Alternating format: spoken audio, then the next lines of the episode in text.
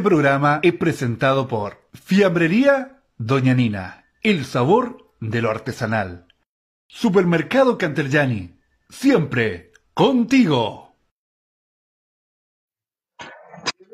Y con el gentil auspicio de Supermercado Canterjani, tu amigo siempre que tiene las cosas más ricas, y Fiambrería Doña Nina, dos amigos de Trayen que confiaron en nosotros, la bienvenida, la cordial bienvenida a cada uno de ustedes en esta nueva jornada de día miércoles, zona de zona de deportes, con todo, todo, todo lo que Trayen necesita, deporte, deporte y poder salir de la pandemia para poder salir a, a hacer deporte, obviamente.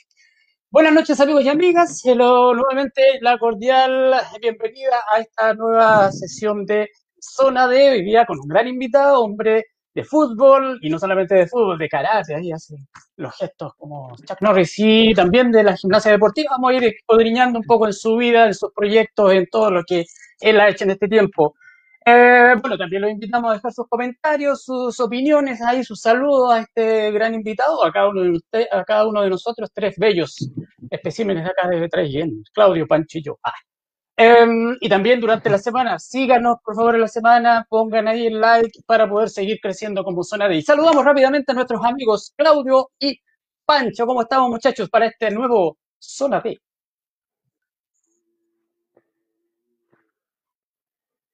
Nuevamente, de nuevo. nuevamente. Panchito, por favor, vemos que se emocionó tiene- de nuevo, usted sabe.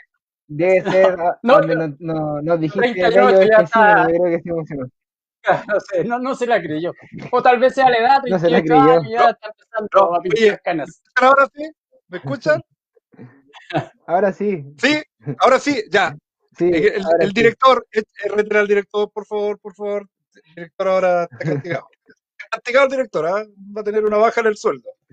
Oye, saludar a Patricio, a, Francisco Panchito Lago, a toda la gente que está en nuestra sintonía a través de Zona D a lo largo de todo Chile, en toda la comuna de Traiguén, en todo el país y el mundo, saludarlo a cada uno de ustedes. ¿ah? Una semana muy especial, una semana con muchas novedades y, y por supuesto en Zona D también hay novedades. Por supuesto, hoy día tenemos un gran invitado, así que desde ya, como Chihuahua, ¿cómo se dice? ¿Usted que le pega a, a los... ¿ah? Al karate Francisco Panchito? ¿Ah? Oye, pero... El, el saludo, dijo. ¿Qué, Así que no, qué está pasando hoy día? ¿Qué está pasando hoy día, colegas? ¿Qué está pasando hoy día? estamos, estamos saludando en karate, porque nos estamos preparando. Ah, ya, ya. Ah, Nos faltó la música, la Ah, música oriental ahí para poder. La- Ah, oriental ahí. tiriririn, tin, tiriririn, tin, tin, tin, tin, ton, algo así era No, no, nos falló la introducción, pues muchachos, ¿qué le vamos a hacer? Pero mejorando, entre los comerciales y la introducción. Oye, eh, de verdad, eh, oye, esa parte de los bellos me llamó la atención. De- Yo, yo creo que va a subir hasta el rating, compadre, así que con estos tres bellos panelistas. así que- Pero estamos bien, siempre Obvio. alegre este equipo, me, me encanta el, el equipo Zona D. Así que saludar a nuestro director, a Carito, a Janino que también está Hola, Marcelo. siempre tras bambalinas. Francisco, Francisco, Francisco. Sí, primero que nada, eh, sí, eh, agradecer a Pato por, por ese, ese piropo. Yo hace tiempo no, no escucho algo como eso, me pasaron cosas. No, pero. No, pero. Pero no, fe- feliz de nuevamente de estar acá otra semana con ustedes compartiendo, ¿cierto? Ya se acerca fin de año, ya siento en el aire ese olorcito a colita de mono, ¿cierto? A fruta confitada, el sabor a pan de Pascua. Ya se nos viene la Navidad, ¿cierto? Así que, no, eh, contento de estar aquí nuevamente, vuelvo a repetir, eh, con un gran invitado, un referente para muchos jóvenes, eh, hablando, cu- cuando hablamos de fútbol, ¿cierto? Un gran formador de, de muchas generaciones de, de futbolistas, así que, nada, con todo el power hoy día, y, y eso, hartas ganas nomás de, de conocer el mundo del fútbol formativo. Pato. Sí, sí, sí, sí. Em, bueno, hoy día, hoy día volvemos a las canchas porque habíamos estado un poco alejados de- de- del fútbol y de las canchas. Hoy día volvemos, pero no en particular a, a referirnos a la competencia local o a grandes consagrados en el fútbol, sino que con nuestro invitado hoy día vamos a ver el futuro. Vamos a proyectarnos al futuro y vamos a ver de qué manera la labor formativa que realizan eh, Blas y otros profesores, eh, tanto en niños como en niñas, se ve reflejado y si este espacio eh, se puede entender como un espacio valórico formativo y también como proyección personal. Y para conversar de eso va a estar con nosotros Blas Valenzuela, em, profesor de educación física, hombre de la gimnasia artística, subimos por ahí, y también ahí, como decía Claudio, eh, del karate. Recuerdo que el año pasado, cuando transmitíamos los partidos en vivo, veíamos, bueno, tanto en lo que es básquetbol como el fútbol, eh, gran entusiasmo por, lo más, por las series menores. Eh, pero brevemente, chiquillos, ¿cómo, ¿cómo están viendo ustedes? Bueno, Pancho que trabaja en básquetbol y Claudio tal vez referirse un poco al fútbol a través de la escuela. ¿Cómo ven en términos generales el, el futuro de, de estos eh, incipientes basquetbolistas y futbolistas. ¿Cómo ven esa línea? Después vamos a profundizar esta parte con, con Blas. Eh, partamos con Pancho. Eh, bueno, yo, siempre he dicho que, las categorías de formación son el, presente y el futuro, ¿cierto? yo creo que para poder proyectar series juveniles o adultas competitivas, sí o sí se tiene que, que empezar por las series menores. Eh, no podemos eh, aprender a correr sin caminar primero. Así que eh, yo creo que se ha, venido haciendo un, trabajo importante en lo que son los deportes colectivos últimamente, sobre todo en el fútbol. Yo sin, estar tan ligado al, fútbol formativo entre, entre sí se dio mucho que hablar hace poco, ¿cierto? En, Regional Sub-13, ¿cierto? Llegamos a la final, semifinal, si no me equivoco. Eh, y eso habla del trabajo, o sea, los resultados no, son inmediatos. Entonces, eso da cuenta de, la gran labor que se está haciendo en el trabajo formativo, sobre todo en el, fútbol, bueno, en el, en el, básquetbol ya llevamos igual bastante tiempo, pero ahora ya más fuerte este el, año pasado. Eh, bueno, todo el vuelo que llevábamos se vio se vio truncado un poquito con, el tema de la pandemia, eh, se sigue se trata de hacer lo que se puede ahora en este contexto, pero, pero nada, eh, creo que es importante invertir en, en, las series menores eh, y porque al final de eso, de eso vamos a vivir deportivamente, ¿cierto? Entre más niños jugando haya, más talentos se pueden detectar, ¿cierto? Más actividad se va a ver, más motivación de, de los niños, de los papás, se va a involucrar la comunidad, entonces Además que a, los niños siempre lo va a ver eh, la familia, ¿cierto? Bueno, por lo menos yo puedo hablar del básquetbol, ¿cierto? Cuando nosotros teníamos los encuentros sub-11, iba la mamá, el papá, la hermana, la abuelita, la tía, iban a ver a los niñitos, porque claro, no, no, no es tan, no tiene, no tiene esa connotación tan, tan competitiva, sino que es más, un, tema de, divertirse, de, relacionarse, conocer el deporte, ¿cierto? A través del juego. Yo creo que esa, es la, la palabra clave, el juego versus la competencia. Y, nada, el trabajo formativo es el, responsable de, que los niños sigan o no sigan haciendo deporte, pero yo creo que el Traigen eh, se, está, se está avanzando mucho en eso, se están haciendo muy buenas cosas y, nada, hay que seguir bueno, esa, esa es como la, una de las preguntas que vamos a tratar de profundizar. Pancho hablaba algo, Claudio, de lo que es eh, formativo y competitivo. ¿Cómo, ¿Cómo, ves tú? ¿Cuál es la línea eh, o debieran ir eh, entroncadas ambos, formativo y competitivo? ¿Cómo van eso desde la escuela formativa?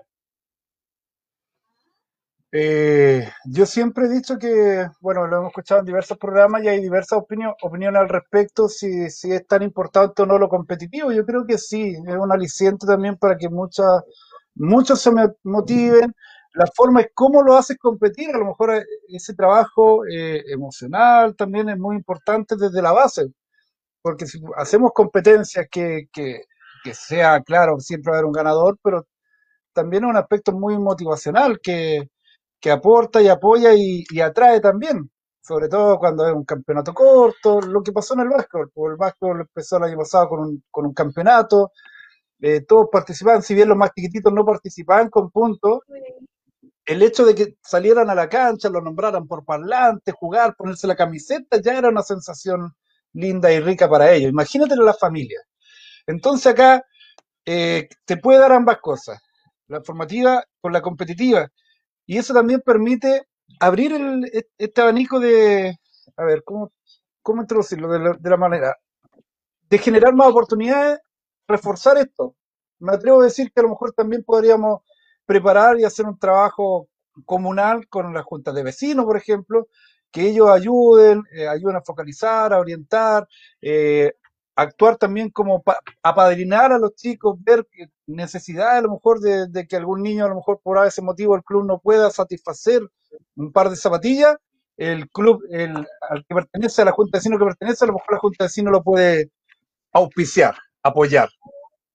Quizá a lo mejor mm. darle más oportunidades también a, a las mini empresas, este, esta empresa que tiene los monos gigantes, que tiene a Mickey, a lo mejor en, el entretiempo o la, o la previa a un partido, que vayan ellos, hagan un show, que monten una actividad bonita y eso a lo mejor va a traer más familias también al estadio, va a ser una oportunidad de decir, oye, va a jugar hoy día el de Chile contra Guillén Deportivo, pero antes hay un número artístico. Puta, capaz que se motiven más, porque eso también es importante, volver con la familia al estadio, creo que también es un punto mm. importante para, para poder, como dice el Pancho, hay que reforzar mucho desde abajo, el semillero, el semillero es lo importante porque es nuestra base para la, la cuna deportiva. esa es una palabra que hemos repetido bastante acá, el semillero. Pero bueno, para poder ir desglosando y aprofundizando en algunos comentarios iniciales para dar cuenta, damos entonces la bienvenida al profe Blas Valenzuela. ¿Cómo está Blas? Buenas noches, gracias por aceptar la invitación de Zona D. Para, bueno, hablar de esto y de muchos otros temas, tenemos una larga conversa por hacer. Buenas noches. Muy buenas noches, eh, Patricio, Francisco, Claudio, Diego, los controles. Eh, también saludo a las personas que, nos van a ver o que nos están viendo. Eh, desearles que, ojalá que este año termine rápido en el sentido de las cosas que han ocurrido y que el que venga, el que, el que viene, sea excelente. O sea, yo estoy con esa disposición, estoy esperando eso. Estoy con ese ánimo también, de que lo que venga sea mejor que este año, que a nivel deportivo hemos estado ahí estancados.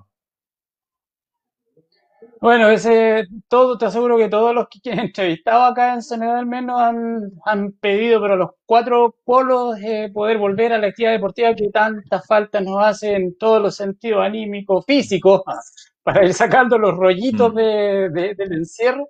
Pero bueno, esperemos que se cumpla tu deseo y esto vuelva. Blas, mm. por lo que hemos sabido y ya lo comentábamos al principio, eres un ser multideportivo, por darle una, una, una idea. Eh, tienes formación en lo que es gimnasia artística, karate porque eres sensei, creo que es cinturón negro, no recuerdo el dan, pero es cinturón negro. Eh, bueno, y, y futbolista ahora está a cargo de lo que es fútbol. ¿Qué, qué, qué, te, ¿Qué, te, llevó a tomar la decisión orientarte directamente al fútbol? Porque eres eh, sensei en karate, gimnasia artística también podría haber desarrollado esa, esa línea de acción. ¿Por qué el fútbol? ¿Y por qué también esa línea de acción? Sí, bueno, eh, la pasión por, por, la actividad deportiva viene desde, desde niño. Eh, desde niño yo creo que la, mayoría de los chicos les gusta el deporte. Ahora yo tuve la posibilidad de transformarlo en mi profesión y creo que esa es una, una algo que los chicos deberían poder, eh, sus pasiones, lograr canalizarla y hacer de, de, lo que les gusta hacer su trabajo. por, por, ese motivo yo me siento una persona bendecida, una persona feliz, porque pude hacer del deporte eh, mi profesión y puedo dedicarme a esto. Eh, no siendo un deportista de alto rendimiento, puedo, puedo ser, dedicarme a, esta disciplina. Como tú dices, eh, también en, el karate, en la gimnasia artística, que es algo también súper, de hecho mi, mi universidad también la hice con relación a la, a la gimnasia artística. y bueno, pareciera que me dedico más al fútbol porque es lo que es, más masivo. El fútbol es, una, es un, deporte quizás el más popular que nosotros tenemos y además que es muy mediático, es, muy conocido por todo el mundo, lo practican todos, todas, eh, así que el, fútbol es más conocido, pero eh, para los que me conocen más en la interna saben también que yo vibro con, el karate. Eh, de hecho, yo en el, en el colegio donde trabajo hago un taller de karate y el año pasado fue la primera promoción, yo pude formar a un cinturón negro, un chico que lo tuve alrededor de, mm, tenía que haber sido unos 8 años, unos 8, 7 años, y, él obtuvo su cinturón negro. Y eso es eh, con, la federación, con, la SKIF, así que no es, no es algo que, que, uno le enseña nomás, sino que está federado y, vienen senseis de Temuco a tomar el examen, así que también es algo que, a mí me apasiona y lo, lo, practico como algo que me ha ayudado también en otras, en otras áreas como, como la seguridad en sí mismo, como la tranquilidad, como la autoestima, y yo creo que a los, a los chicos también que practican esa disciplina también les sirve, también les ha ayudado a eso.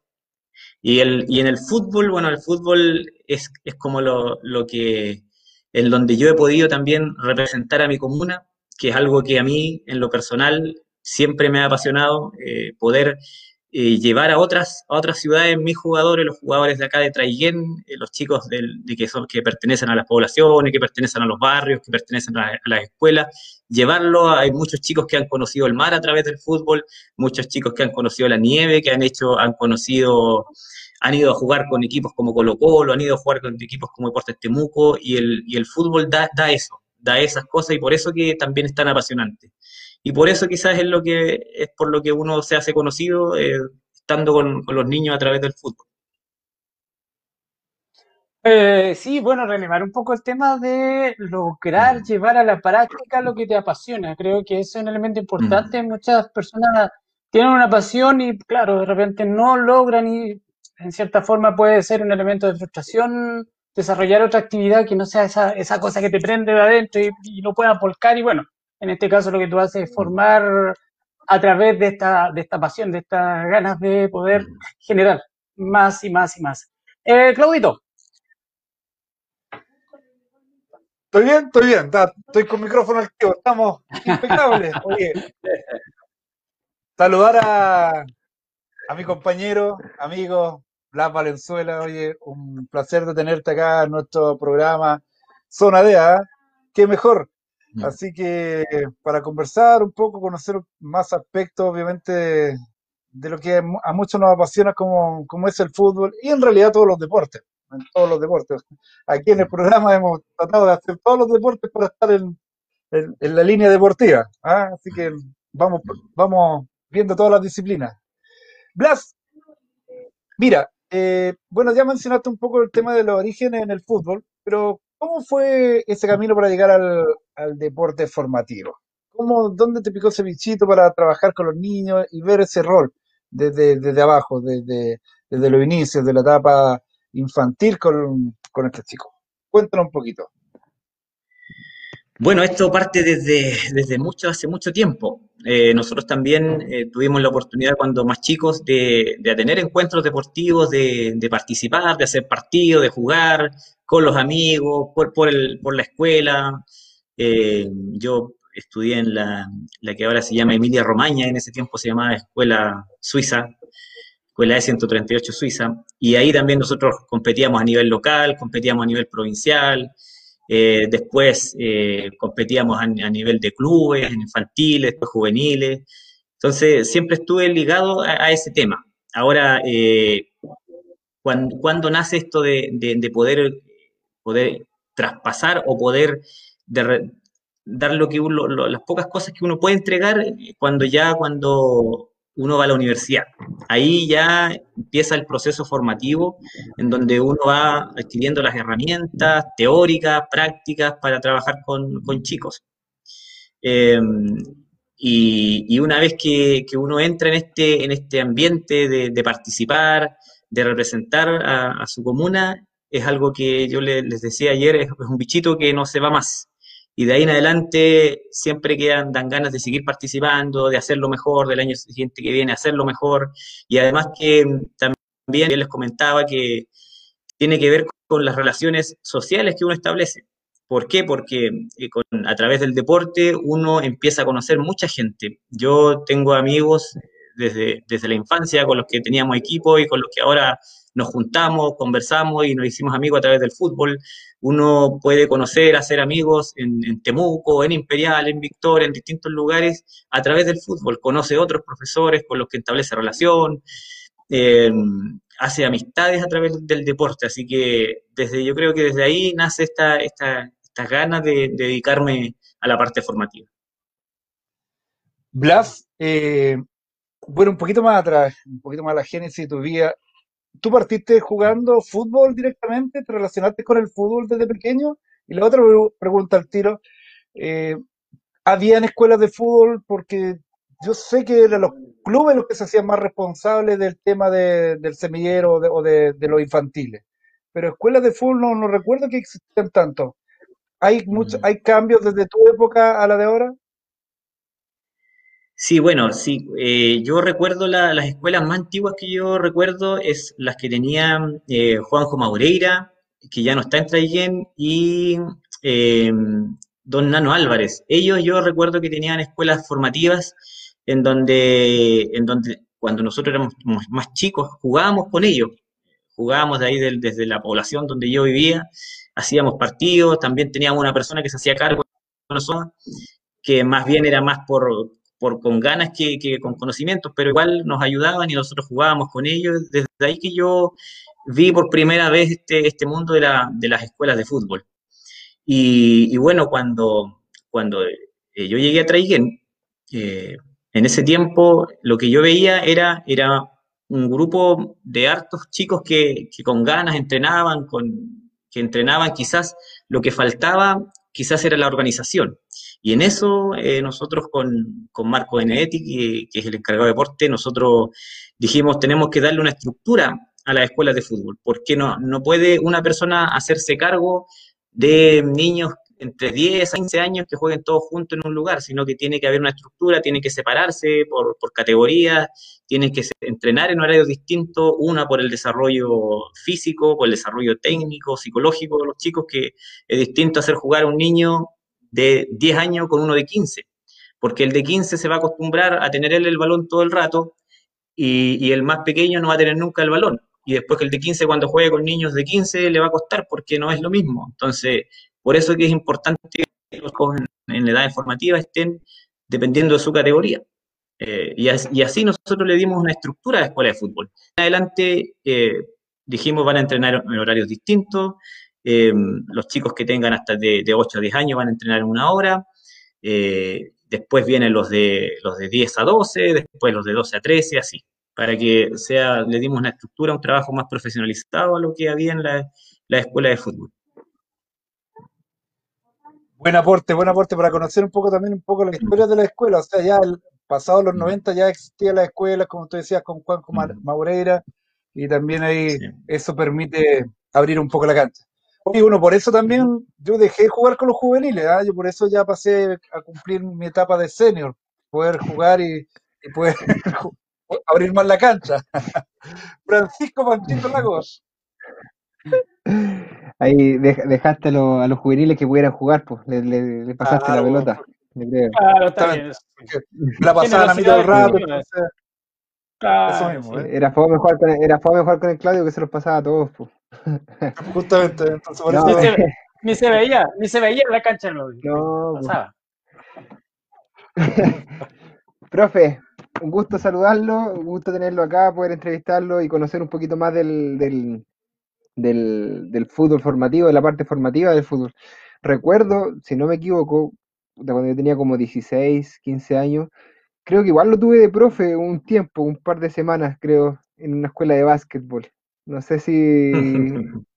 sí, Recuerdo creo haberlo tenido de profe. Sí, Sí, sí, creo haberlo sí. tenido por ahí, así que eh, de ahí que lo, lo, lo conozco, lo ubico. Así que, Mm. no, un gusto.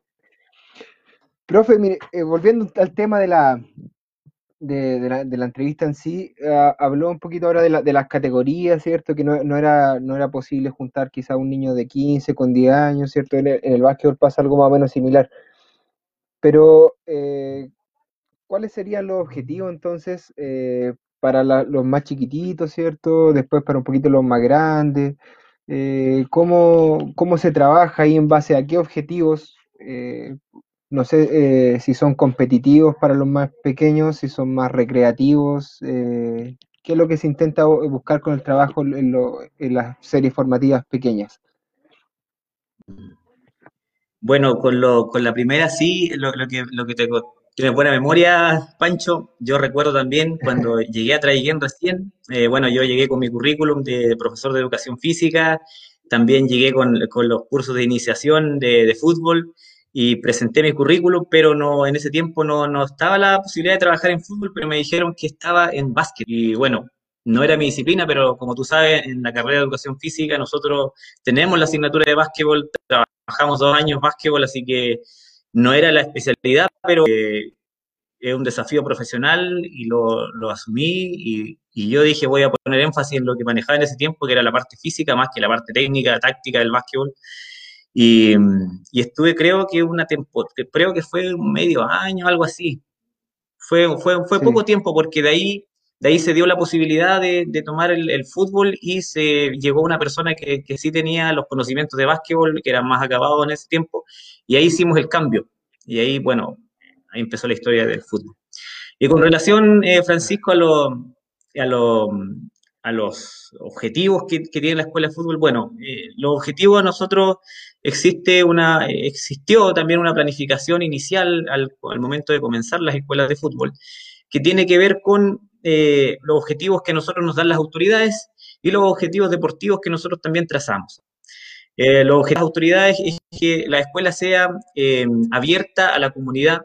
Obviamente que cuando decimos abierta hay un cupo también, que porque nosotros no podemos decir vamos a trabajar con 50 niños en una cancha al mismo tiempo. O sea, ya el trabajo es distinto, la calidad del trabajo es distinta, por lo tanto se nos da de, de, 20 niños por categoría, 30 niños por categoría, y con esos niños trabajamos, pero la idea es que sea masivo, que esos 30 niños estén, y, y la idea es que sea recreativo.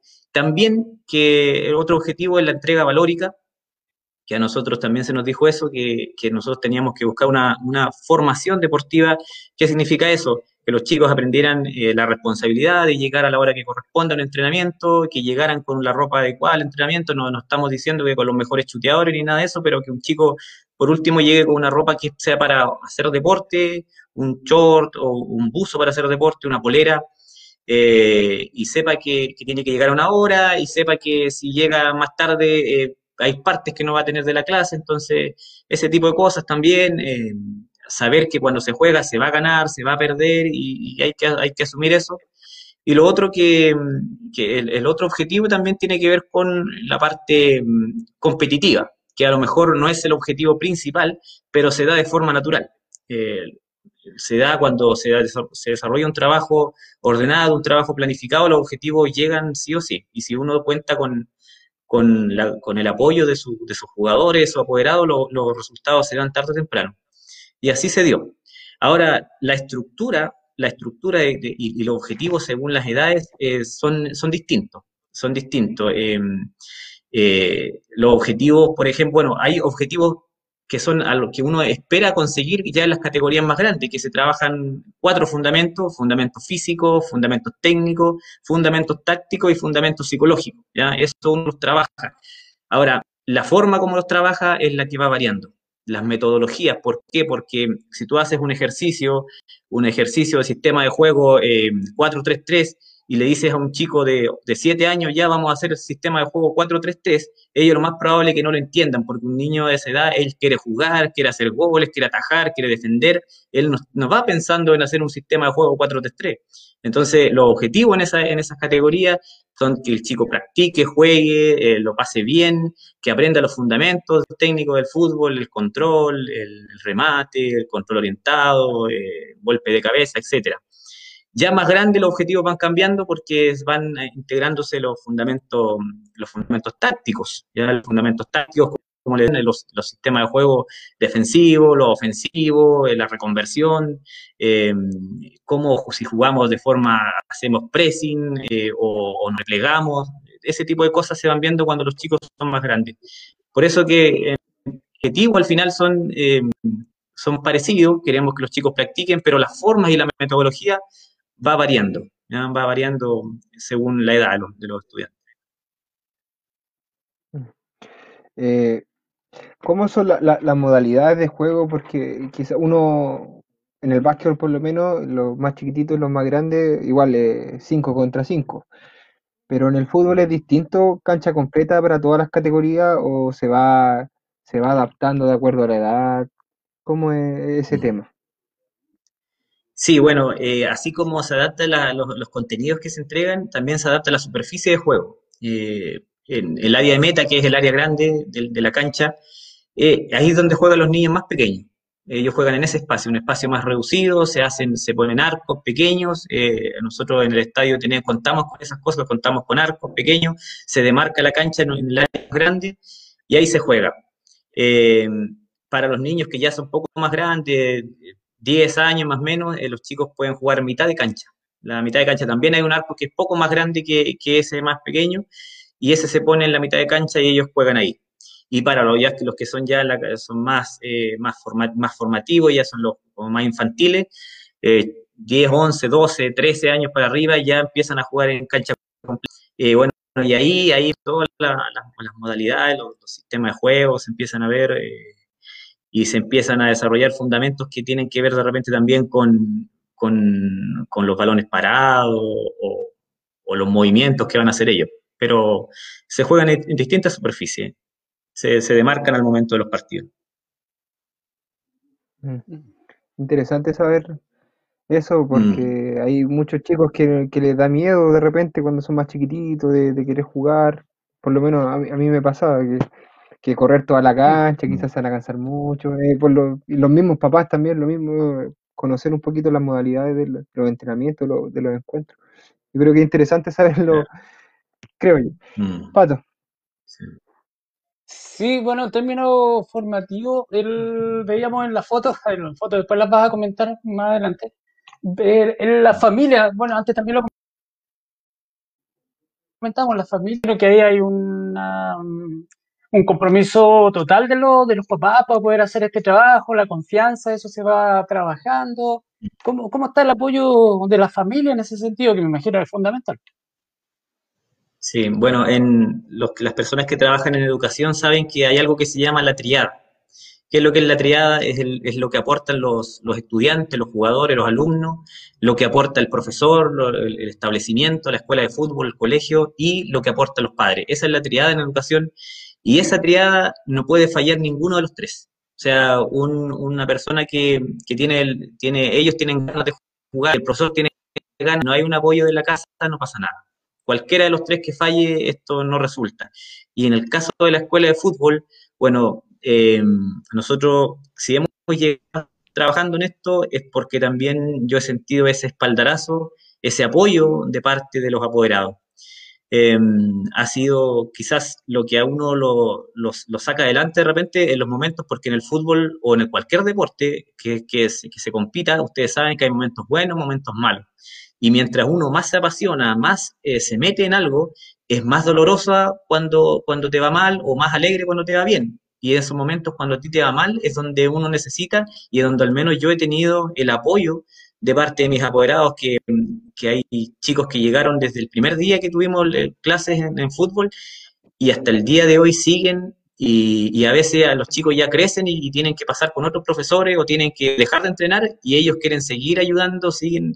Y mucha gente, ¿ah? mucha gente, si ustedes después van a ver ahí en los videos, en las fotos, nosotros en las jornadas de, en las jornadas que tenemos partidos de local, por ejemplo, eh, los estadios se llenaban.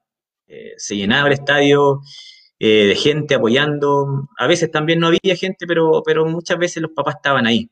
Y sobre todo, sobre todo, lo que, lo que vale aquí es eh, cuando se forma alguna directiva, ese, que esa directiva sea, sea comprometida, colabore, dé espaldarazo, ayude. Y en en el caso mío, yo, la gente que me apoya a mí, bueno, son varios, pero son, son hartos, pero en el fondo los que, los que están, los que han estado siempre, también ahí se van reduciendo más. Y yo soy muy agradecido, yo no sé si, bueno, por ahí los que estarán viendo le dirán de, de la señora María Hernández, de don Iván Bastía, de la señora Sandra, del Pablo, Pablo Contreras, eh, del señor Payalao, un montón de gente, y no quiero nombrar más porque sé que después algunos se sienten cuando uno los nombra, eh, don Iván Luengo, un montón de gente que a nosotros nos, colaboró, nos colabora. Eh, no quiero seguir nombrando porque si no me van a quedar algunos en el tintero en este momento y, después se me van a sentir mal, pero la gente sabe que yo he seguido hasta, hasta, el, día que, nos cancelaron la escuela de fútbol por la pandemia, hasta ese día yo seguía también por el apoyo que, encuentro en mis apoderados. Los que están ahí cuando llueve, los que están ahí cuando hace calor, los que están ahí cuando se pasa hambre, cuando de repente hay que esperar. o los que tienen que recibir a veces también los retos de, otras barras que hay por los lados, esa gente es la que uno le ayuda en esto. Así que el apoyo de la gente, de los apoderados, es fundamental, es fundamental. Sí, de hecho, como comentábamos, grabamos, grabamos, grabamos varios encuentros del regional el año pasado y sí, los papás ahí, como leones ahí en Jauría, porque cualquier cosa que le pasaba a los chicos de, de Traillén salían ahí, gritaban. Menos mal que estaba la reja, si no hubiera quedado la Mm. cosa. Blas, em, como este es un programa eh, que busca, como dice Pancho, buscar la, no solamente la entrevista en sí, sino que parte de la emoción que podamos generar en el invitado, hay un saludo que queremos compartir contigo. hoy. Hola, soy Iván Bastías.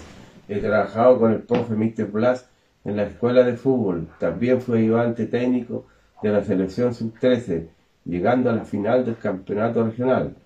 Trabajar con él ha sido una gran experiencia, siempre entregado a sus alumnos y con todos los que hacemos la familia del fútbol. Hemos vivido alegría y tristezas en las canchas y así el profe no se rinde. Mr. Brass, le quiero mandar un gran abrazo y usted sabe que lo estimo mucho y espero encontrarlos nuevamente en las canchas de fútbol para hacer lo que tanto nos gusta. Un saludo y un gran abrazo. Oh, ahí, tocaron la fibra. Ahí, ahí me, tocaron la fibra.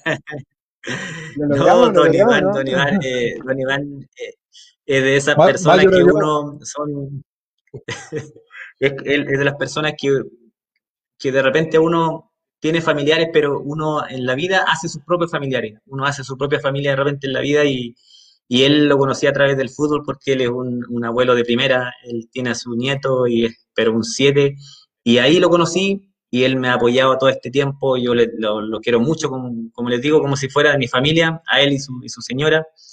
Eh, le tengo mucho afecto, lo he extrañado mucho este tiempo porque no, no hemos podido vernos, porque por la pandemia no, no hemos podido juntarnos, nada, sí hemos, hemos hablado por teléfono, pero no hemos podido compartir.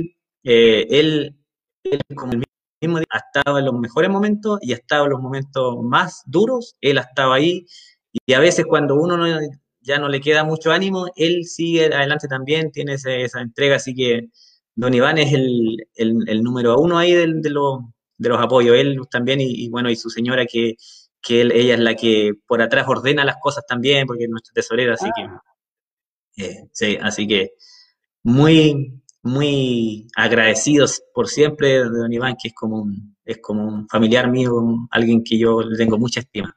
Así que me tocaron la fibra, muy, Ya, una, ex- una vienen más. gratísima sorpresa. Vienen más saludos, así que guarda un poco las lágrimas para más. Em, maestro, eh, a ver, estamos comentando sobre el tema de la escuela de fútbol. Sabemos que eh, hay varios profesores que están en esta línea de, de trabajo con los más chiquititos y las diferentes series. ¿Hay algún trabajo progresivo entre ustedes para poder tal vez lograr una formación, eh, como vuelvo a redundar, eh, progresiva y generar resultados en lo, en lo competitivo? Porque cada, claro, cada uno de ustedes trabaja algunas habilidades por cada categoría. Esas se van potenciando en cada nivel para poder lograr este objetivo, bueno, tanto en lo formativo como tú comentas, pero también en lo competitivo. Mm. Bueno, sí, eh, en la escuela de fútbol en, en los últimos años eh, eh, ingresó mm, eh, Jaime Molina, José Miguel Cerda, mm, eh, Álvaro Díaz y también el coordinador que, tam- que también in- ingresó hace un par de años, que es, don, don César Villasís. Entonces, eh, eso, el ingreso de ellos generó que pudieran cada categoría sacarle el máximo partido. Y para nosotros coordinarnos, nosotros al inicio de, de- de la temporada, cuando estuvimos todos, nos hicimos, nosotros hicimos un plan de trabajo que, involucraba lo- los fundamentos que yo les conté anteriormente, los fundamentos físicos, técnicos, tácticos, psicológicos, y lo que íbamos a hacer para conseguirlo. Y además nosotros tenemos también, eh, eh, tenemos un día en la semana que nos reunimos. Eh, creo que es cada dos semanas que tenemos una jornada en donde nos reunimos todos los profesores con el coordinador, estamos ahí, vemos lo que, lo que nos salió bien, vemos nuestra participación en los campeonatos, nos, decimos en qué podemos ir, qué cosas qué, qué, podríamos mejorar. O sea, tenemos esa, esa reunión de coordinación ahí que, que está presente siempre. Y, y, claro, nosotros tenemos, según las planificaciones, como les decía antes, estamos con los más chiquititos, eh, se trabaja de una forma, pero con el mismo objetivo, con los más grandes, los medianos también, del, eh, de otra forma, pero con el mismo objetivo y así sucesivamente. Pero ahí tenemos esa, ese, ese feedback, además que eh, tenemos un contacto estrecho, de repente los, los colegas eh, le arbitran, o sea, no, perdón, le ayudan a otro colega cuando, cuando no tiene ayuda, eh, ahí estamos, estamos siempre en contacto con, con el resto de la escuela de fútbol. Perfecto, no, bueno, esa es la idea, esa es la idea, saber si hay una progresión y parece que estamos construyendo, mm. ojalá, grandes figuras y que puedan proyectarse. Don Claudio, antes de ir con mi pregunta, eh, valorar ese trabajo, ¿ah? ese trabajo colaborativo que tienen ahí con la coordinación, me, me, llama la atención eso, porque obviamente siempre hemos visto que, o sea, queremos que se logre eso, el, trabajo, esa unión, para ir reforzando y viendo las debilidades para, para el bien común, o sea, en este caso, el deporte. Así que, no, felicitaciones a don César y a todo el equipo ahí de estas escuelas formativas por, por ese trabajo que, están realizando y obviamente a quienes los lideran a ustedes, pues, a Marco Benedetti ahí. Eh, pero también hay que ver ciertas responsabilidades, Black, que a lo mejor puedan recaer en, en ti y en las mismas escuelas. ¿Tú crees que de alguna forma igual la, o, tu opinión al respecto, si los clubes descansan un poco en la escuela, en, en este proceso formativo, eh, porque tú sabes que en, la liga eh, muchas veces queda la sensación de que no todos los clubes están como en la misma línea pareja de, cantidad de jugadores. ¿ya? Entonces, ¿cómo mejorar ese aspecto? ¿Cómo podemos darles una, solución a esa línea eh, de inclusión del trabajo de los clubes a lo mejor? El, mismo trabajo que a lo mejor pueden hacer los entrenadores de captación, de acercarse más a la, a la escuela formativa. Cuéntanos un poquito ¿Qué sensación te da todo esto? Blas. Em, sí, bueno, ese es un tema también que es un tema que, tenemos todos que sacar eh, algunas conclusiones y tenemos que ver la forma como mejorarlo. Pero yo, yo creo, eh, humildemente, que eh, las personas de los clubes podrían acercarse también a las escuelas de fútbol, ya a, a ver jugadores, a conocer a los padres de los jugadores, porque los papás están ahí mismo en los entrenamientos, en los partidos. Eh, la gente de los clubes puede ir porque la escuela es abierta en ese sentido.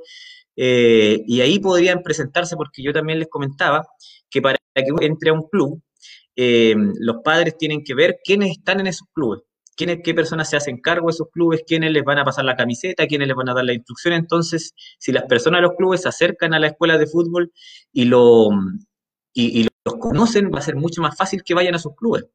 Es, porque si nosotros no vamos a, no conocemos a estos niños, no vamos a los partidos, no vamos a apoyar de alguna forma o ayudar, es difícil que los niños por sí mismos vayan a esos clubes. Eh, y por otro lado, em, también eh, está la posibilidad, y, siempre, siempre ha estado y va a estar la posibilidad de que los mismos clubes también eh, desarrollen sus propias escuelas formativas se puede postular a proyectos, ahí está la oficina de deporte donde pueden ir eh, y a formular un proyecto de, de una fútbol formativa en donde pueden captar jugadores eh, y donde pueden también eh, desarrollar su cantera. yo tengo la experiencia de, he visto varios clubes que lo han hecho, que han, formado escuelas de fútbol y han, han hartos jugadores han, han podido llevar para su equipo, así también es una posibilidad. Ahora, eso requiere de gestión, requiere de, acercarse, por ejemplo, si es que no pueden hacer formular un proyecto, acercarse a las personas que lo formulan acá en Treyen. De lo contrario, eh, requiere también de, ir a Temuco, de llevar documentos, eh, de buscar las instancias para, generar una, una, escuela de fútbol cada club. Y si no pueden hacer esa instancia, también eh, las escuelas de fútbol son abiertas, pero tienen que acercarse, tienen que ir, conocer, ofrecer a lo mejor su, estar ahí para que, para que los mismos apoderados vean y digan, este es un club confiable, podemos llevar a nuestro hijo a jugar ahí. Creo que esa es una de las, de las formas que puede ser. En base a eso mismo, porque, o sea, porque se habla de pases. O sea, se habla de pases cuando uno, obviamente, a, grandes clubes, cuando estamos en una línea, una división más, más arriba. Pero en el proceso ya más infantil, la etapa de, de 7, 8, 10 hasta 14 años, ¿cómo funciona ese tema de los pases? Ese orden que hay en, los clubes, por ejemplo, una vez que tú te inscribes por un club, puedes salirte el próximo año porque, no sé, porque estás jugando menos o porque no estás conforme con, con el club, que a lo mejor te dijeron que no te están ofreciendo lo que quieren. ¿Hay posibilidad de que ese niño se vaya sin problema, que el apoderado diga, ya firmo y me lo llevo? ¿O, o es un poquito más Mm. complejo?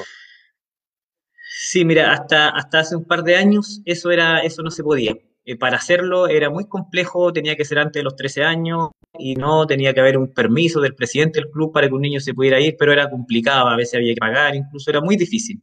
Por lo tanto, eh, la mayoría de los chicos que de, que de niño ingresaban a un club, ¿por qué? Porque algunos ingresaban sin saber por qué ingresaban, solamente les decían, anda a sacarte una foto, se sacaba una foto, anda a firmar, llévale esto a tus papás y listo. Y, y estaban en un club, tenían, tenían que estar ahí hasta los 18 años. No podían salir eh, de ese club hasta los 18 años. Pero hasta, hasta hace un par de años eso cambió. Ahora los chicos sí pueden eh, salir de un club eh, cuando ellos consideren que no juegan o cuando consideren que no se sienten bien, que a lo mejor sus amigos están en otro lado. Ahora eso, es- eso es- está abierto. Los chicos actualmente pueden elegir el club donde, donde quieran estar, siempre y cuando tiene que ser firmado por sus padres, firmar la autorización respectiva y tiene que hacerse un trámite, pero ahora es más flexible, ahora sí se puede. Ahora, obviamente también esto puede provocar también que, que, eh, puede pasar lo mismo, porque a lo mejor algunos, algunos chicos digan, eh, nos vamos acá porque allá están mis amigos y a lo mejor algún club se van a ir todos, entonces también eso eh, puede generar eh, de repente que, no queden algunos, pero, pero sí ahora es más flexible, más flexible que antes. Qué bueno, qué bueno, porque eso obviamente te permite transversalmente nivelar y, y generar lo que, lo que todos buscan, po- posicionar al, al fútbol traiguenino y sobre todo a nuestros jugadores, a, a los que están en las canteras, para que alcancen mayores logros a nivel competitivo e informativo. Francisco, No, no, eh, es que vuel- vuelvo a, a lo anterior del el tema de, de que los clubes también se pueden hacer cargo a través de su, su, su como escuela formativa de, de cada club. O sea, yo creo que se ha perdido ese- esa cosa. Uno, yo cuando era más chico escuchaba a la gente que era más, eh, que era un poquito más grande que yo, de mi misma edad, o los, los mismos chicos que están jugando ahora. Uno decía, yo salí del Traigen, yo eh, siempre he sido del Traigen, yo salí del Villa, yo salí del Lautaro. Y siento que, que eso era bonito, pues eh, daba un sentido de pertenencia, ¿cierto? Da- Daba más competencia, más orgullo, quizás más apoyo al, al momento de ir a participar en un regional. Y creo que se, se ha perdido ese, ese, ese como, ese sazón de, pertenecer a, a algo. Eh, creo que eso también quita un poquito, se ve mucho, identidad. Esa era mi, mi- la palabra que buscaba. Se ha perdido un poquito la identidad con los clubes. Y eso también quizás de repente hace bajar. Yo entré a, ju- a jugar al juvenil obrero cuando era más joven. Yo nunca fui bueno para el fútbol, pero unos amigos me invitaron. Y de hecho todos se, se, extrañaban de que estaba en el juvenil obrero porque mi papá siempre fue del Villa Florencia. pues entonces todos asociaban a, mi, persona con el Villa Florencia a través de mi papá. Entonces yo, no sé si ahora se, se dé tanto ese, es- esa cosa, creo que se ha perdido y creo que sería bonito, bonito eh, poder recuperar ese sentido de identidad con un, con un club y así poder eh, sentir mejor la camiseta. Ese era mi aporte. Mm, Claudito. sí. muy importante lo que tú señalas, pues, ¿ah? porque obviamente hay que trabajar desde la base y Vlad está haciendo un gran trabajo con todos los demás muchachos. Pero la, la identidad que tenemos nosotros es también con nuestros auspiciadores. Esa es la verdad también de las cosas. ¿ah? Así que obviamente aquí tenemos que ser claros y precisos. Yo sé que mi amigo Blas Valenzuela le pega la cosita. Sí, el hombre ahí se maneja ahí, me dijeron, ah, por ahí Tiene creo que de son unas comidas, sí, tiene una, así, una comida media mexicana de repente, creo que le pega las, Ah. las cazuelas, ¿no? Ah, amigo Blas, ¿es bueno la Eh, cocina o no? la- en la pandemia aprendimos, eh, Claudito, aprendimos de todo.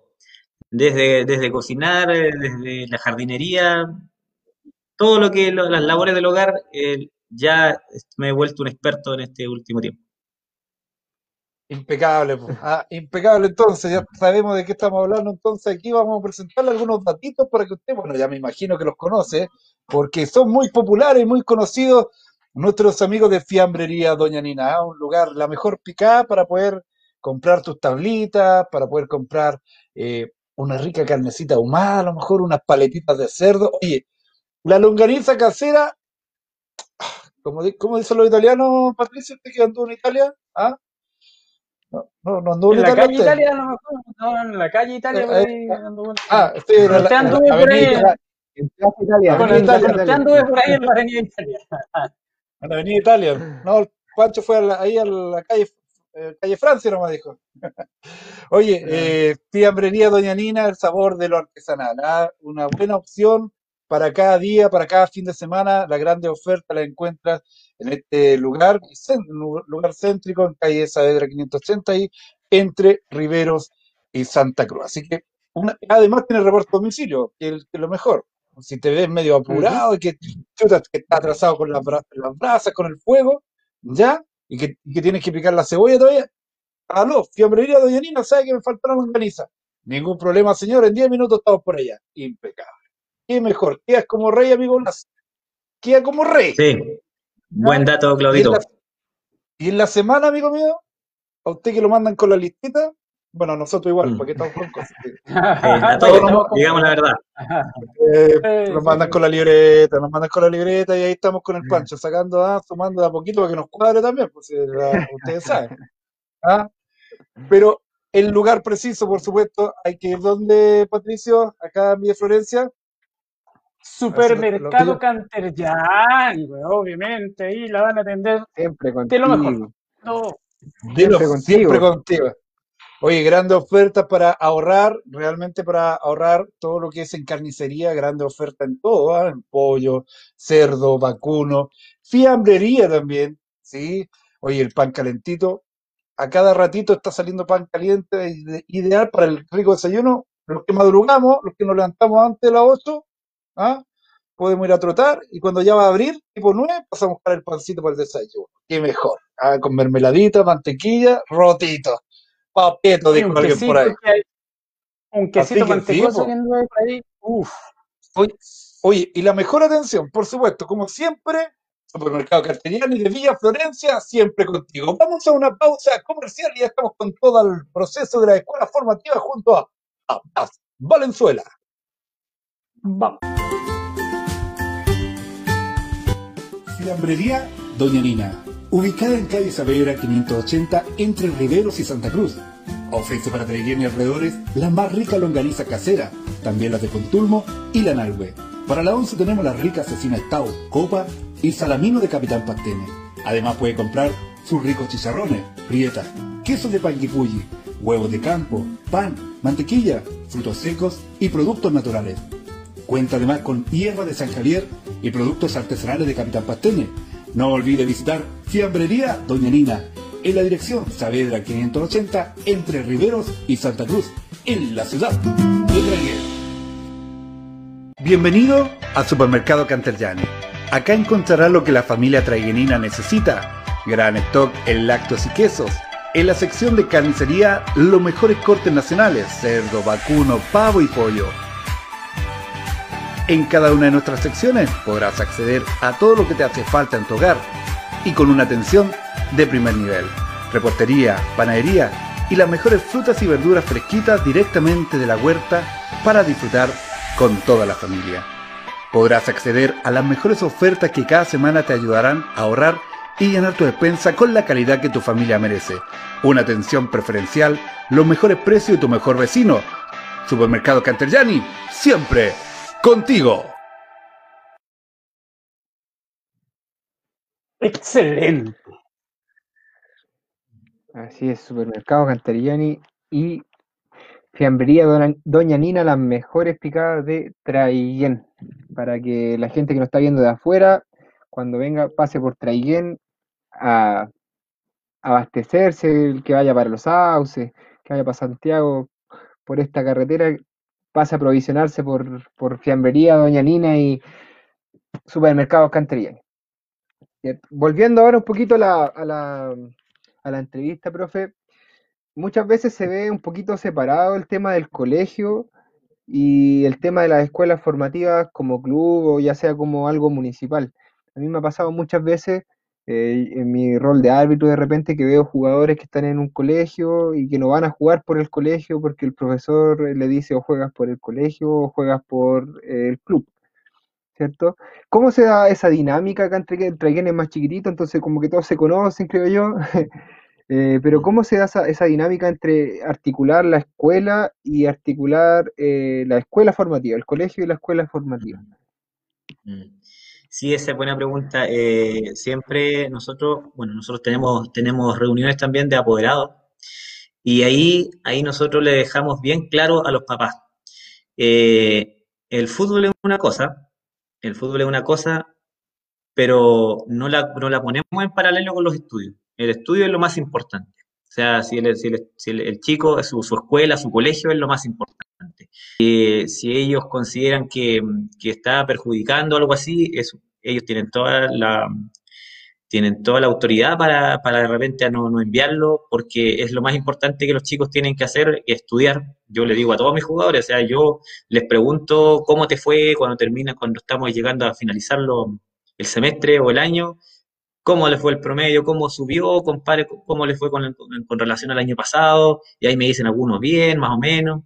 Algunos papás también me dicen, eh, profe, hable con él porque no le está yendo muy bien. Algunos me dicen, profe, vaya, vaya a la escuela, por favor, para que hable allá con él, porque allá se porta mal y con usted se porta bien. Entonces, siempre yo les digo a los chicos que lo más importante es eh, la escuela, el colegio. Ahora, eh, los chicos también en ese sentido tienen la prioridad con sus escuelas. Ellos, aquí en Traiguén, en, en el extraescolar, se compite, tú sabes, Pancho, se compite en, todos los deportes. Eh, se, hacen, se hacen competencias donde participan las escuelas, los colegios, y ahí tienen los ganadores y después eso representan a, a Traiguén en, distintas competencias. Nuestros jugadores, por supuesto, los jugadores de la escuela de fútbol pertenecen a todas las escuelas de Traiguén, o sea, tenemos jugadores del, de la Israel, de la Emilia Romagna, tenemos jugadores eh, de, de Colegio Inglés Mi Mundo, tenemos de la escuela eh, Anguacolda, de todas las del liceo, C8, C9, todos los establecimientos tenemos, de la provincia también tenemos jugadores. Entonces, eh, cuando hay que representar a su colegio, ellos tienen la prioridad ellos van a jugar por su, por su colegio, por su escuela, porque también eh, generalmente no coinciden, no coinciden en los partidos con la escuela de fútbol, porque la escuela de fútbol es los días, las competencias son los días sábados y generalmente los colegios en, lo, en el extraescolar compiten durante la, la semana. Entonces no, no, se da tanto esa... Ahora, eso es lo que yo puedo apreciar, no sé si, si a los demás colegas le ha pasado otra experiencia con ese sentido, porque... Eh, eh, yo al menos, los chicos saben que si tienen que jugar por su escuela, tienen, tienen que jugar y, no, no, hay, no hay algún pero o no hay alguna restricción. Ahora, distinto es cuando, cuando uno también le puede decir a los chicos, cuídate, porque nosotros muchas veces hemos disputado instancias finales, eh, semifinales, finales de campeonato. Entonces, si los chicos, algunos se nos lesionan también en, el colegio, se nos lesionan y llegan a esos partidos lesionados. Y, pero por eso nosotros también le decimos, o sea, cuídate, anda con cuidado porque ahora tenemos algo importante igual que hacer el fin de semana, eh, no, no, no, vayas con todo eh, eh, y cuida tu cuerpo porque si no después el objetivo por el cual trabajamos todo el año a veces no, no lo conseguimos por alguna lesión. Entonces eso también es algo que nosotros le damos a nuestros jugadores. ¿Se ha, ¿Se ha dado alguna una vez que, que se le haya dado a elegir un, o que un profesor eh, haya dicho o es aquí o es allá o es un trabajo más, articulado entre todos ya más o menos que eh, porque por ejemplo claro puede mm. ser eh, partido fin de semana pero de repente coincide a mí me pasó el año pasado que los chicos para el juego del, del IND jugaron tres partidos en la semana y teníamos partido el fin de semana también obviamente la idea es que los chicos jueguen y tampoco hubo un tipo de prohibición pero quizá ¿Ha habido algún profesor que piense distinto y que haya puesto trabas bueno, sí, puede algún ser. problema de ese tipo? Mm. Puede ser, puede ser porque, como te digo, aquí en, en cuanto a, las opiniones de cada uno, ahí, ahí uno no puede hablar por todo.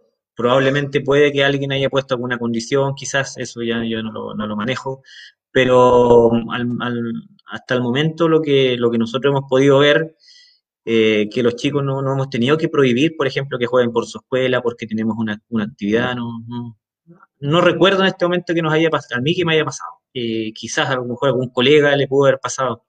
Y también eso se puede dar, eh, Pancho, ¿por qué? Porque los chicos que también tienen habilidades deportivas, eh, a veces, claro, juegan todo, juegan de todo. Yo conozco chicos que están en el fútbol, que están en el básquetbol, que están en el voleibol, si hay atletismo también están los mismos. Entonces, se da que los chicos que tienen harta habilidad deportiva eh, compiten en todo. Entonces, puede que se dé eso de repente que haya que priorizar. Hay que priorizar. Pero hasta el momento yo al menos no, no recuerdo en este momento si me ha ocurrido alguna vez. Mm. Sí. Patito. Sí, eh, yo creo que debe haber un trabajo previo para evitar caer en esa como amenaza de muerte, si no es una es otra. Yo creo que hay el trabajo de los profes y de los papás igual para prever y no, no llegar a ese. Yo creo que esa es como la instancia final antes de ponerle la, la guillotina en la cabeza al, chico. Eh, Conversamos igual, con, con, otro, con otros invitados que han desarrollado o desarrollan la actividad física o actividad deportiva en este periodo. Eh, bueno, Pancho también eh, trabajo, el teletrabajo. ¿Ha sido igual en la escuela? ¿Se ha podido trabajar en periodo de pandemia con ellos vía teletrabajo? ¿O ha sido más, bueno, ha sido más complejo? ¿Cómo han logrado sortear los, los problemas en este periodo? Bueno, nosotros eh, cuando la escuela de fútbol finalizó el, año pasado, en el mes de, diciembre, cuando finalizó, eh, y se nos dijo que, a lo mejor la escuela no podía ir de forma presencial, nosotros hicimos un proyecto. Hicimos un proyecto en donde basamos nuestra, nuestra, nuestro trabajo a través de formación valórica, formación de trabajo físico, en línea. Quisimos, hicimos ese proyecto para desarrollarlo durante este año. Hicimos una propuesta con profesores la presentamos a, las autoridades para poder desarrollarla durante este año. Y bueno, no tuvimos la respuesta que nosotros queríamos. Eh, se nos dijo que se iban a utilizar, los recursos se iban a utilizar para, para la, por la pandemia, iban a ser utilizados por la pandemia porque en este momento eh, las prioridades eran otras, son otras todavía. Y nosotros, bueno, eh, también lo entendemos perfectamente, o sea, seríamos muy egoístas pensar que eh, vamos a seguir nosotros que se siga, que, si esos recursos pueden utilizarse para las ayudas sociales, para ayudar a las poblaciones, para ayudar a la gente, a la gente que lo necesita, y, que, y, que esos recursos los estemos utilizando nosotros, la escuela de fútbol, yo creo que la prioridad también es, la gente que lo está pasando mal. Así que en ese sentido, nosotros como, como docente, al menos hablo por mí, lo entendimos así. Eh, por lo mismo, la escuela eh, se congeló desde diciembre cada uno de los profesores se ha comunicado con sus estudiantes de una u otra forma. Yo tengo, tengo contacto con hartos de, ellos, de repente por teléfono, por WhatsApp.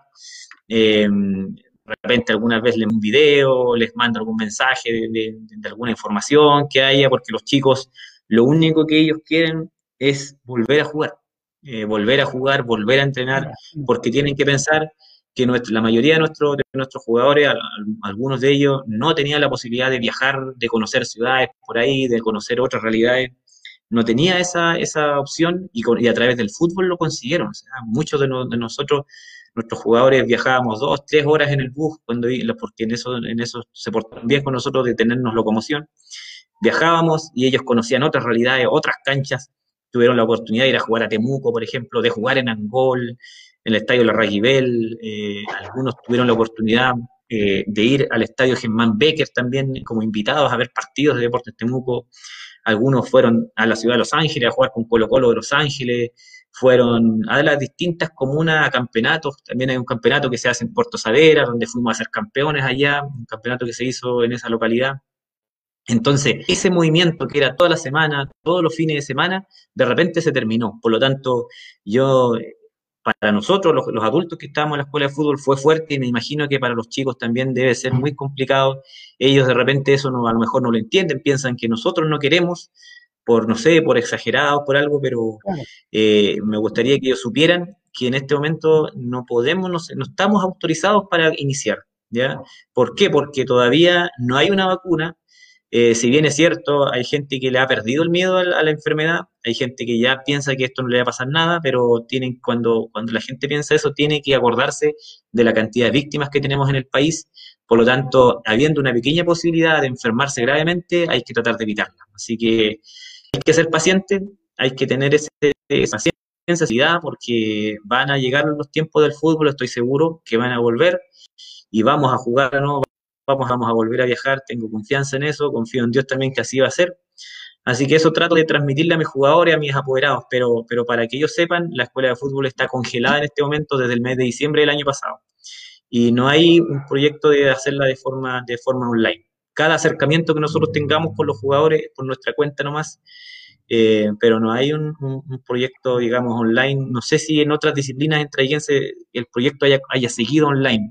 No sé si parece que hay algunas que siguieron, pero, pero la de nosotros está congelada eh, a, nivel, a nivel de, recursos y de, iniciación. Todo bien por el mensaje, este, claro, el entusiasmo de mm. los chicos por querer jugar, obviamente se entiende, pero no bien, bien lo que comentas para que se den cuenta que efectivamente la autoridad dijo que no se podía y paciencia y lo más probable, si nos cuidamos, como tú dices, lo más probable que ya el 2021, bueno, se puedan implementar todos los proyectos que, que tú has comentado y ojalá y todos esperamos que rápidamente vuelva el deporte mm. a las canchas, a, la, a los cerros de Trellena, a todas partes. Um, Claudito.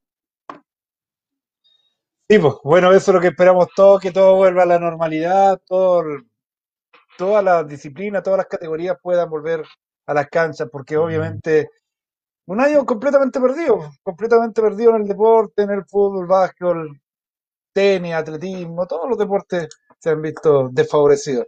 Así que ojalá se cumpla Mr. Blas. Oye, hay hartos saludos, ¿ah? Mm. Hartos saludos que mm. nuestro director ha ido publicando en nuestra pantalla principal. Sabemos que hay mucha gente que te apoya, como dices tú, Black, que eso es incondicional, es un gran trabajo que se logra cuando hay gente que te, que te apoya, te respalda. Los mismos padres, pues los padres, los chicos que, que apoyan, que se la juegan, hay que ir a algún, lugar, vamos, apoyemos, juntemos la plata, hagamos por la encina, eh, juntemos para las colaciones, vamos al supermercado, de mm. repente los supermercados también auspician, ahí sabemos que Canterjan, eh, Traiguenino, un local Traiguenino también hace su grande aporte. Pero Blas, sabemos que eso también yo quiero ser un poquito más allá. Cuando sabemos que hemos tenido grandes logros deportivos eh, de, forma individual, de manera individual, de parte de varios chicos, de varios chicos que han llegado incluso a nivel de selección. Ya en la parte femenina tenemos a la chica Darlene Charlie, que, que también ya el año pasado jugó por la selección chilena. Pero puede pasar que muchas veces hay chicos que tienen las competencias, que tienen la actitud, las habilidades, para poder alcanzar a lo mejor para llegar al regional, para llegar a un equipo regional. Pero se pueden quedar truncados esto en el camino por falta eh, económica, ausencia de dinero. A lo mejor los padres, obviamente, por, por, por a veces motivo, eh, no, no tienen las condiciones económicas de, de darle ese espaldarazo, ese respaldo al hijo para que pueda estar en un club. Tú sabes muchas veces que hay que viajar dos o tres veces a la semana. ¿Cómo mm. se puede mejorar este proceso de acompañamiento económico por parte quizás de los clubes o de las mismas escuelas? ¿Existe mm. eso? O, yo creo que a lo mejor también te la presento de otra manera. Quizás a lo mejor sentarse a la mesa con, en este caso con Marco, y plantear un proyecto, alguna beca deportiva. Blas. Mm. Sí, Claudio, esa pregunta es muy buena también y, sirve para, para, aclarar varios puntos. Bueno, eh, nosotros durante estos años hemos tenido muchos que han llegado a equipos profesionales, ya en, a nivel de inferiores, obviamente, porque son las categorías que nosotros trabajamos. Tenemos muchos, tenemos varios ejemplos, varios, varios chicos que llegaron allá, quedaron allá, entrenaron allá. Ahora, eh, también como, como te, comentaba, Claudio, em, los clubes en ese sentido son súper fríos, los clubes, digamos, profesionales. Eh, ellos eh, los chicos tienen la opción en algunos casos de, que, de irse, por ejemplo, a vivir a, esa, a esas comunas donde están los equipos profesionales, por dar un ejemplo, allá en Temuco. Eh, está esa opción de ir a un internado o está esa opción de ir a alguna casa de algún jugador, vivir ahí como pensión, como pensionista. También hay, colegios que, pero se dan en algunos casos. En la mayoría de los casos los jugadores tienen que arreglársela por con sus propios medios. Y, y hablemos de ir a Temuco para el para un jugador de Traiguén, es súper complicado a nivel económico. Eso hay que dejarlo claro. ¿Por qué? Porque a pesar de ser estudiante, ellos tienen que pagar un pasaje y cada, cada ida, eh, ida y vuelta, y además una colación, porque tienes que pensar que un jugador para ir a entrenar a Temuco tiene que irse como a las 12 del día. y en algunos casos va a llegar aquí como a las 10 o en otros casos como a las 11 de la, de la noche. Por lo tanto, un niño no puede ir a esa hora y pensar que no va a comer hasta las 11 de la noche. Entonces, tienes, que pensar que van a hacer dos pesos pasaje en el, en micro porque ellos van a entrenar fuera de Temuco, van a entrenar a Labranza. Entonces, llegan a Temuco, tienen que tomar una micro, irse para, para Labranza, allá terminar de entrenar, volverse, pasar a comer algo, volver venir corriendo. Por lo tanto, es un esfuerzo económico grande a nivel semanal, es un esfuerzo económico súper grande y que la mayoría de las familias no está, no tiene las, condiciones, la, capacidad financiera para, para soportar ese esfuerzo económico. ¿ya? Es muy difícil. Eh, y por lo mismo, la mayoría de los jugadores está un tiempo, después deja de, seguir yendo, porque si ya es agotador a nivel físico, a nivel psicológico, estar haciendo ese viaje, a nivel económico para las familias es más agotador aún porque la mayoría también las familias son familias humildes que no tienen eh, 10 mil pesos semanales para que los chicos vayan y vuelvan son la otra semana 10 más es difícil. Y allá en Temuco ellos no ven eso, porque ¿qué pasa? Que el jugador tiene que, tiene que ir a entrenar, porque ellos necesitan un rendimiento, tiene que estar mínimo tres veces la semana entrenando, y si no está, ellos se entiende que van a hacer jugar a los, a los jugadores que han entrenado.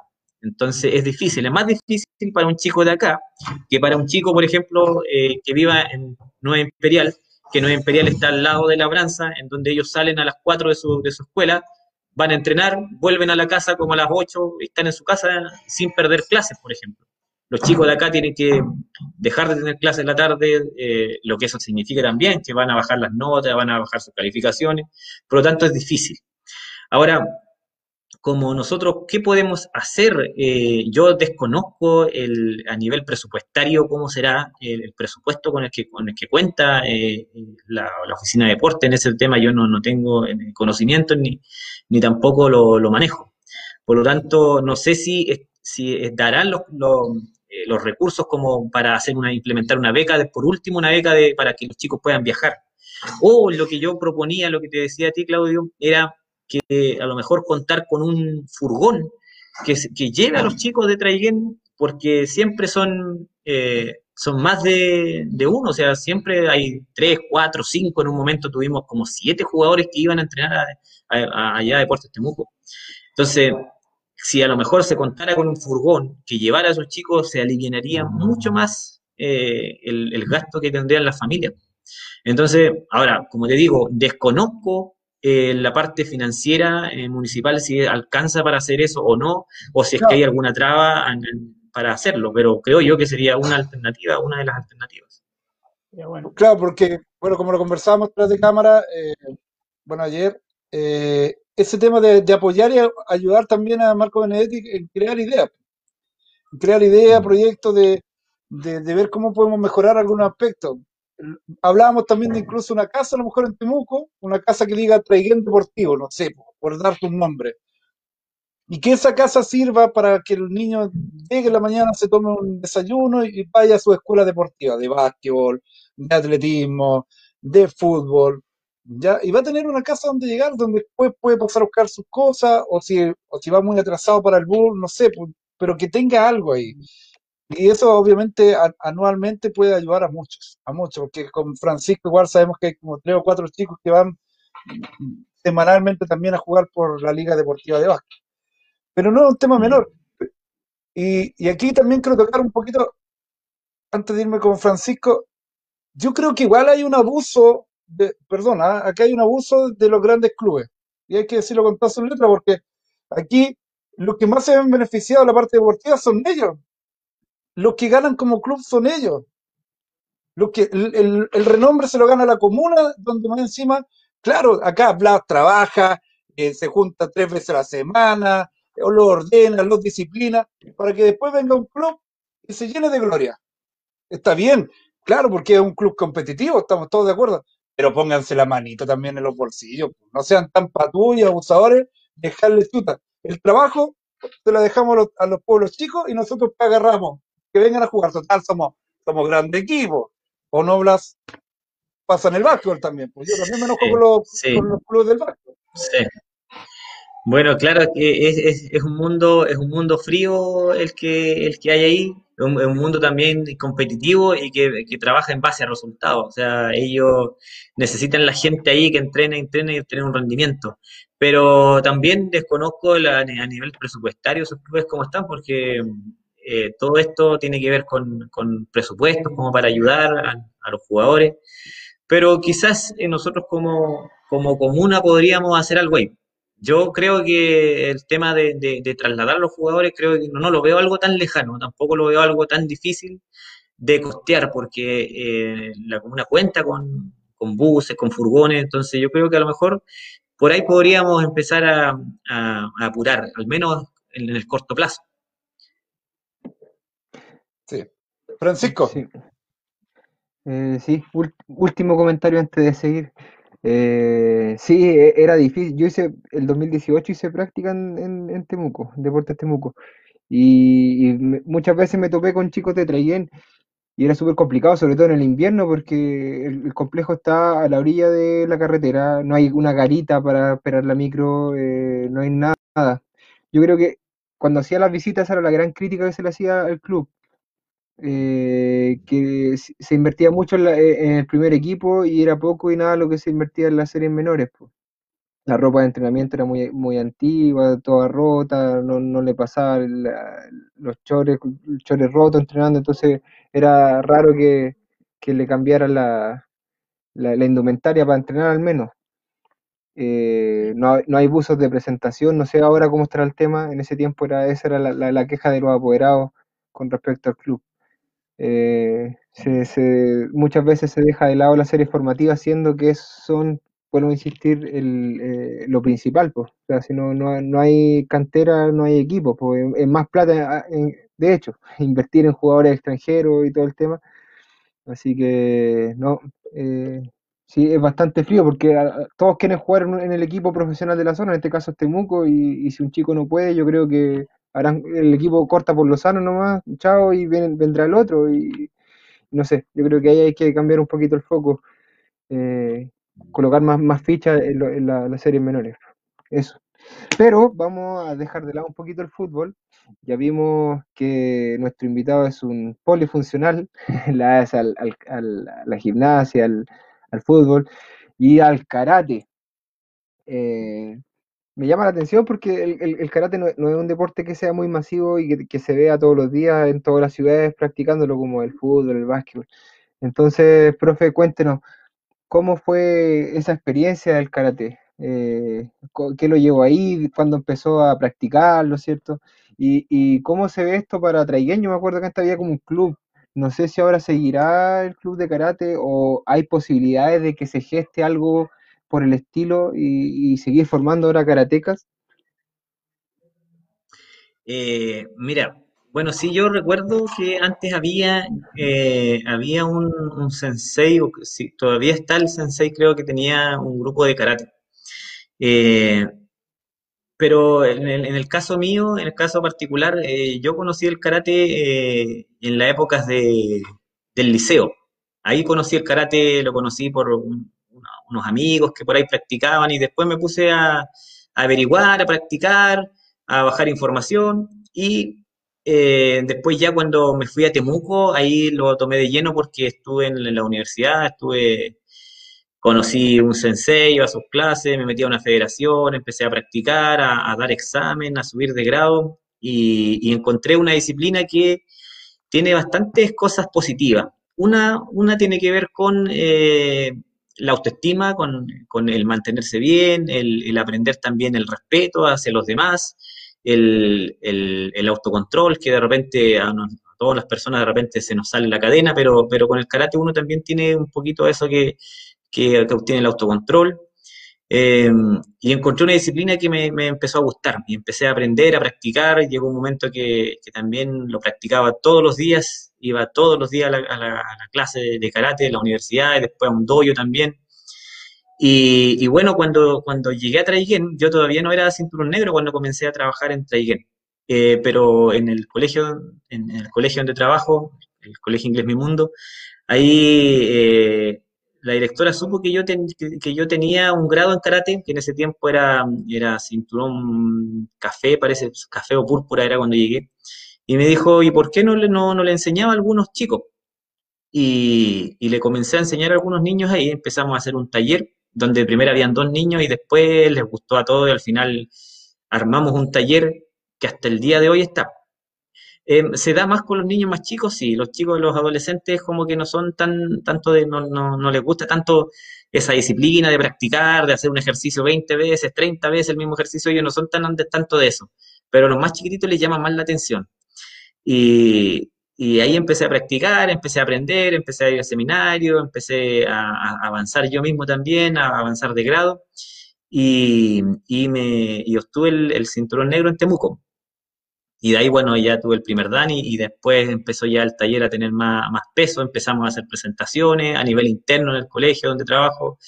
Eh, hicimos presentaciones donde, donde los chicos eh, mostraban los katas del karate, mostraban las técnicas de karate, hacían algunas coreografías. Y, y, muchos de esos chicos que de repente no practicaban deportes colectivos, porque este es un deporte individual, el karate, es un arte marcial, digamos, eh, que, que hay que tener una personalidad también distinta a veces a la que tienen los chicos que practican deportes colectivos, porque el, chico de deportes colectivos tiene una personalidad quizás más, más mm, extrovertido, eh, es más de, más social, el, del karate de repente los chicos que, no tienen esa personalidad tan extrovertida como que eh, calzan más, más justo en, el karate, porque también depende del trabajo de ellos, de lo que puedan practicar, de lo que puedan progresar. Así que hasta el día de hoy tenemos ese taller en el colegio, eh, en donde, como les comentaba, eh, había un chico que llegó como cinturón blanco y hace varios años atrás y el año pasado obtuvo el cinturón negro de, karate. Además, además el chico entró a estudiar medicina. No quiero dar el nombre porque no, no me ha autorizado nombrarlo acá, pero, pero el chico estudia medicina en Temuco y era tan disciplinado para estudiar así como también para poder seguir en el karate, así que Ahora ya está, él siempre me escribe y fue mi, primer estudiante que llegó al cinturón negro, que yo lo formé. Y ahí vienen atrás, vienen otros más que, también están llegando más o menos lejos en el, en el karate. Profe, perdonando mi ignorancia, mm. pero siempre he tenido esa duda. ¿Qué es lo que es eso del primer Dan, el segundo Dan? Siempre lo, lo leí, lo, he escuchado y no, no sé lo que Sí, bueno, mira, lo que pasa es que el, karate eh, tiene, tú partes como un cinturón blanco, como una persona que se inicia en esto, ¿ya? Eh, tienes que aprender, el, karate es como, es como una disciplina que tiene distintos conocimientos. Tú llegas a un, a un conocimiento, puedes pasar a otro, ¿ya? Después llegas a otro y puedes así avanzar. Está estructurado, está federado, o sea, no es que yo a mí se me ocurra hacer tales cosas y voy a dar un examen, no, tengo que saber la materia, por ejemplo, para tener un cinturón amarillo, que es el que viene después del, del, blanco. Después, para tener el cinturón naranjo, que es el que viene después, es otra materia que tengo que aprender y que tengo que, que manejar. Y después otra más, y así se va haciendo cada vez más, más, más complejo, hasta que uno obtiene el grado de, de, de, cinturón negro. Y de ahí no significa que ahí acaba el camino, porque ese es el inicio, digamos, muchos maestros antiguos dicen que ese es solo el inicio, y de ahí vienen los danos que ya es un, nivel más avanzado de conocimiento, ya más, más teóricos también, en cuanto a lenguaje también, en cuanto a técnicas, en cuanto a catas, y de ahí uno puede avanzar del primer, segundo, hasta, por ejemplo, el, sensei que yo, que es mi sensei, que yo recuerdo que tiene el séptimo dan, creo.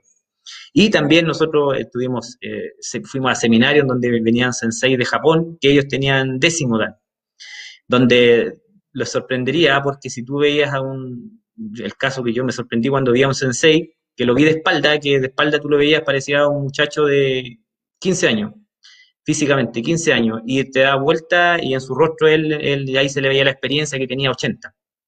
Pero físicamente él estaba como, como de 15, o sea, y con eso tú, tú dices, cuando las cosas se practican de forma correcta, de forma disciplinada, de forma estructurada, eh, puede llegar a resultados súper super grandes. Pero es una disciplina que no es tan popular porque requiere de mucha dedicación para avanzar. Mm, y además que es más fácil hacer otro, otro, otra disciplina, por eso que muy pocos siguen, muy pocos chicos siguen. Yo tengo unos que, que ya están en cinturón café, unos chicos que, que, muy pronto también van a llegar a negro y les mando un saludo porque parece que me están viendo. Pato. Sí, y bueno, otra área de, aparte del karate era eh, la gimnasia rítmica, por lo que comentabas. desconozco yo, desconozco si hay, artística, perdón.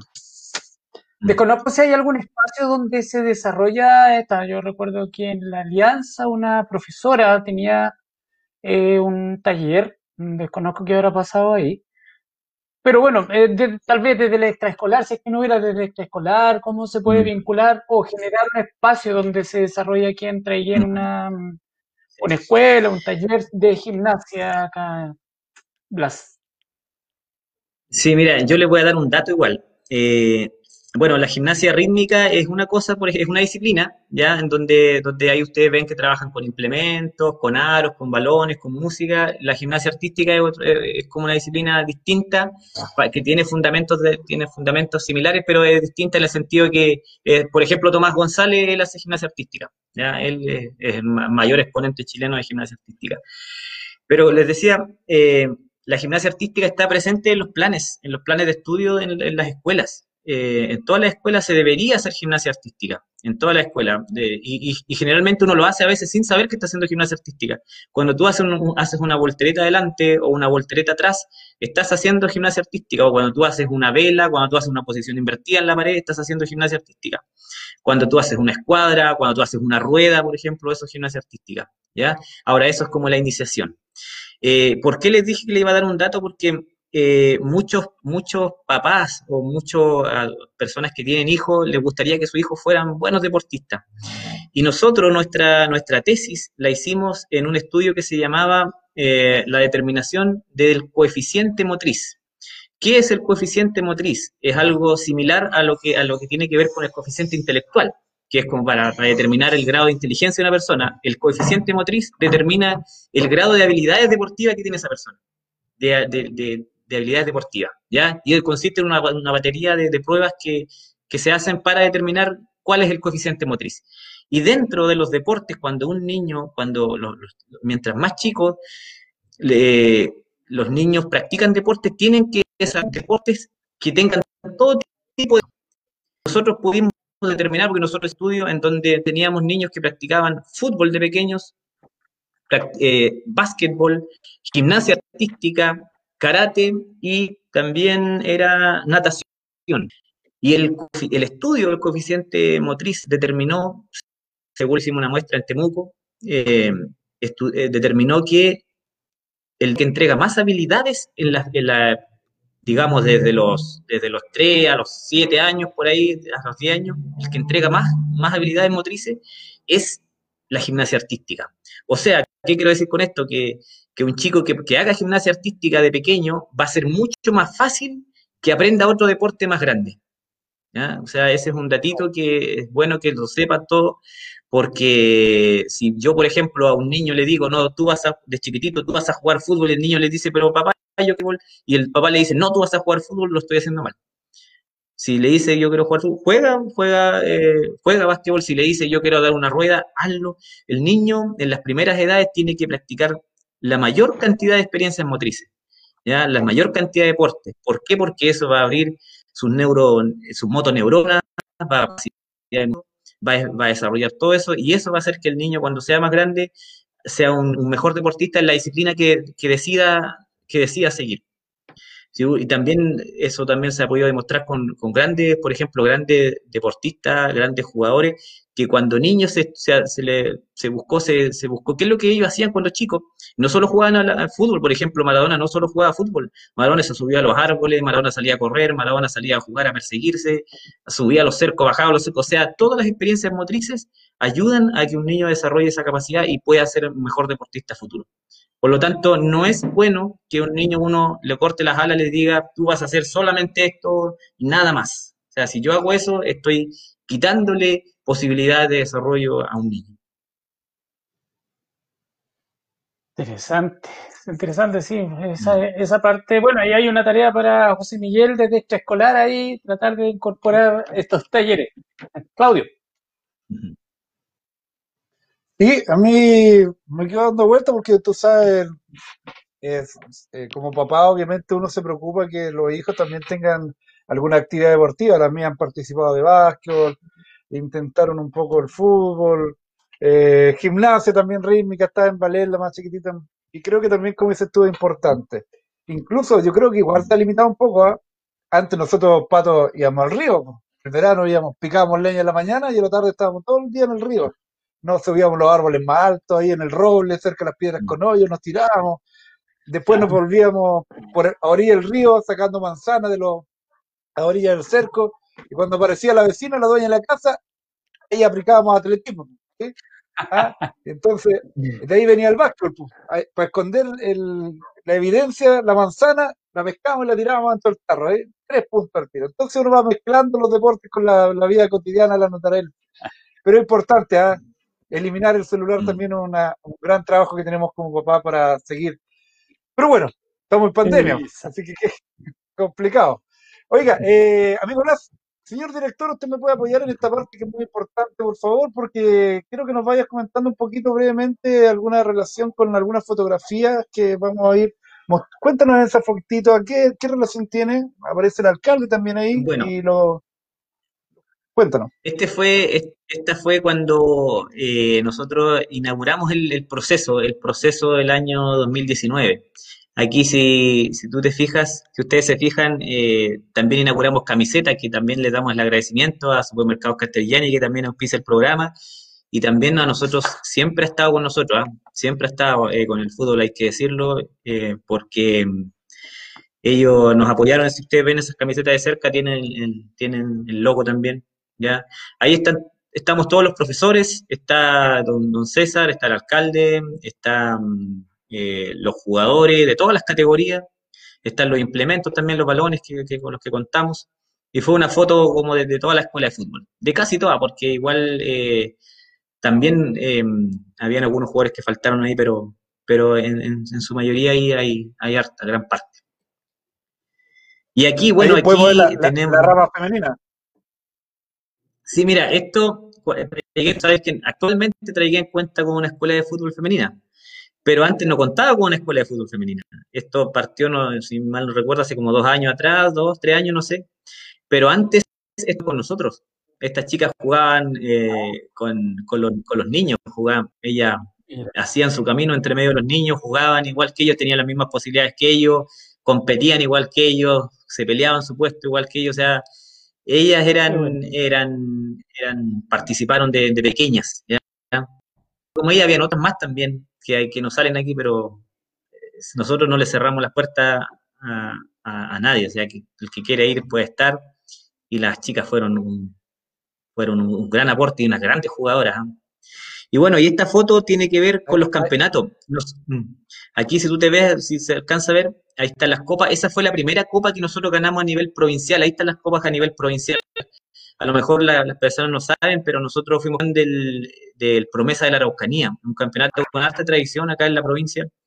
Y nosotros fuimos campeón. La primera vez que Traiguén fue campeón a nivel, a nivel eh, formativo desde, que, desde los últimos años, porque yo sé que antes quizás también se logró, pero en esta vez fuimos campeón, eh, quedando por encima de, por ejemplo, equipos como Angó, como Purén, como Victoria, como los Sauces, como los, los equipos de acá. Y ahí pasó una anécdota en ese campeonato que los chicos ganaron la copa, ahí tú ves la copa. Ese fue un sueño porque la primera vez que nosotros participamos, jugábamos con el equipo campeón anterior, nos hacían 10 goles. 10 goles de diferencia. La segunda vez que jugábamos ya eran 5 goles. La tercera vez eran 3. La cuarta vez ya le empatábamos. Y ya después, aquí lo demuestra, le ganamos al equipo que nos ganaba siempre. Así que, y salimos campeones. Y ahí los chicos quisieron dar una, una vuelta olímpica. Y imaginarás que niños de 8 años dar una vuelta olímpica después de haber jugado a 35 grados allá en, en Angol, no fueron capaces de dar la vuelta olímpica y dieron la vuelta olímpica en la mitad y se volvieron por la mitad de la cancha. Pero esa fue nuestra primera, nuestra primera gran alegría ahí con los campeones chicos sub, sub 12, sub, perdón, sub, sub 8 creo que eran, eso. Pues acá Ahí están está estos chicos que Enzo, ¿no? Ahí está el Enzo, sí, ahí está el Enzo, ahí, bueno, el Enzo, eh, él, cuando el fútbol lo llevó su papá, eh, él llegó como, como, recuerdo que como delantero. Después pasó, también jugó como defensa. Y un día se probó al arco, porque como le decía yo a los, chicos, ellos tienen que jugar donde, donde tienen que pasar por todas las puestos. Eh, no hay que decirle tú vas a jugar aquí, no. Ellos tienen que ver dónde, ver dónde pueden, dónde están sus mayores habilidades, tienen que probar. Y de repente él se probó al arco y se dio cuenta que ahí estaba su potencial. Y bueno, y ahora ya todos saben lo que es eso. Ahí también ven recibiendo el premio Mejor Arquero. Ahí está Brian también, Brian Payalao, que es un chico que hasta hace poco también estuvo en Deportes Temuco, fue goleador, el primer año que participó por Temuco fue goleador, fue goleador con nosotros, ha sido seleccionado muchas veces, un, chico que llegó de pequeñito, me acuerdo que yo le, ayudaba como a atarse los, zapatos, y bueno, y ahora está mucho más alto que yo. Eh, también está Martín Ortega ahí, chiquitito, Matías, Matías Fernández se llama ese niño. Sí, Matías Fernández ah. se llama. También, el, también fue arquero. Sí, esos son jugadores que ahí obtuvieron el premio mejor chico. Eh, aquí fue, mire, ahí si ustedes se dan cuenta, bueno, esta era la camiseta que teníamos cuando yo estaba solo con ellos, porque como les dije yo, nosotros armamos el proyecto con Marco, dividimos las categorías y, yo entrenaba en distintos horarios con, los grupos. Y uno de estos grupos aquí fuimos invitados eh, al estadio Germán Becker a ver un partido a un partido de, primera división, ahí estaban en el estadio. Fue una experiencia maravillosa, imagínense los chicos ahí viendo con al lado de una barra, viendo cómo jugaban equipos profesionales, cómo calentaba, que, es lo que a nosotros nos gusta como profesores, ver los calentamientos, ver los trabajos que hacen previo a un partido, y ellos estaban felices, sacaron fotos, viajaron, así que una linda experiencia tuvieron ahí en Temuco. Sí, bueno, ahí las fotos reflejan cada la, sonrisa, mm. que, como tú dices, conocer el estadio, o sea, imagínate, o sea, claro, uno, no sé, yo he ido al Germán Becker y estar ahí es emocionante, pues imagínate poder jugar en esa cancha. Mm. Y el otro año va a jugar ahí también, pues. Tu equipo el otro año va a jugar ahí. Pero, pero por favor. Yo había omitido este tipo de comentarios. Yo había omitido, no quise, hacer leña del árbol caído, pero Pancho. Yo, pensé que por ser mi cumpleaños ayer me iba, iba, me iba a dar una tregua, no, pero ni, por ser mi cumpleaños ayer me respeto, no, Panchito. Juegas con el dolor de un, de un hincha. no, Mr. Blas sabe que quedan 11 fechas todavía por, por dar vuelta a este campeonato. ¿ah? Sí, sí, Mira, lo importante aquí es el apoyo del hincha, la confianza del hincha, el trabajo y el apoyo es importante para cualquier equipo, para cualquier entrenador, para cualquier niño. Por eso es importante también la familia. Por eso cuando uno tiene el apoyo de una familia, de una pareja, esto te hace más fácil. Y esto también sirve para lograr los objetivos que uno se plantea, no solamente en lo profesional, sino también en lo extracurricular en este caso, porque ambos somos profesores y tenemos muchas mm. actividades nosotros extracurriculares, pero tenemos una gran familia que nos apoya. En tu caso, Blas, hay un saludo especial. Hola. Bueno, partir saludando a los amigos de Zona D. Muchas gracias por la oportunidad, gracias por la vitrina en la que se han transformado para los deportistas y para los agentes del deporte dentro de la comuna de Trayen.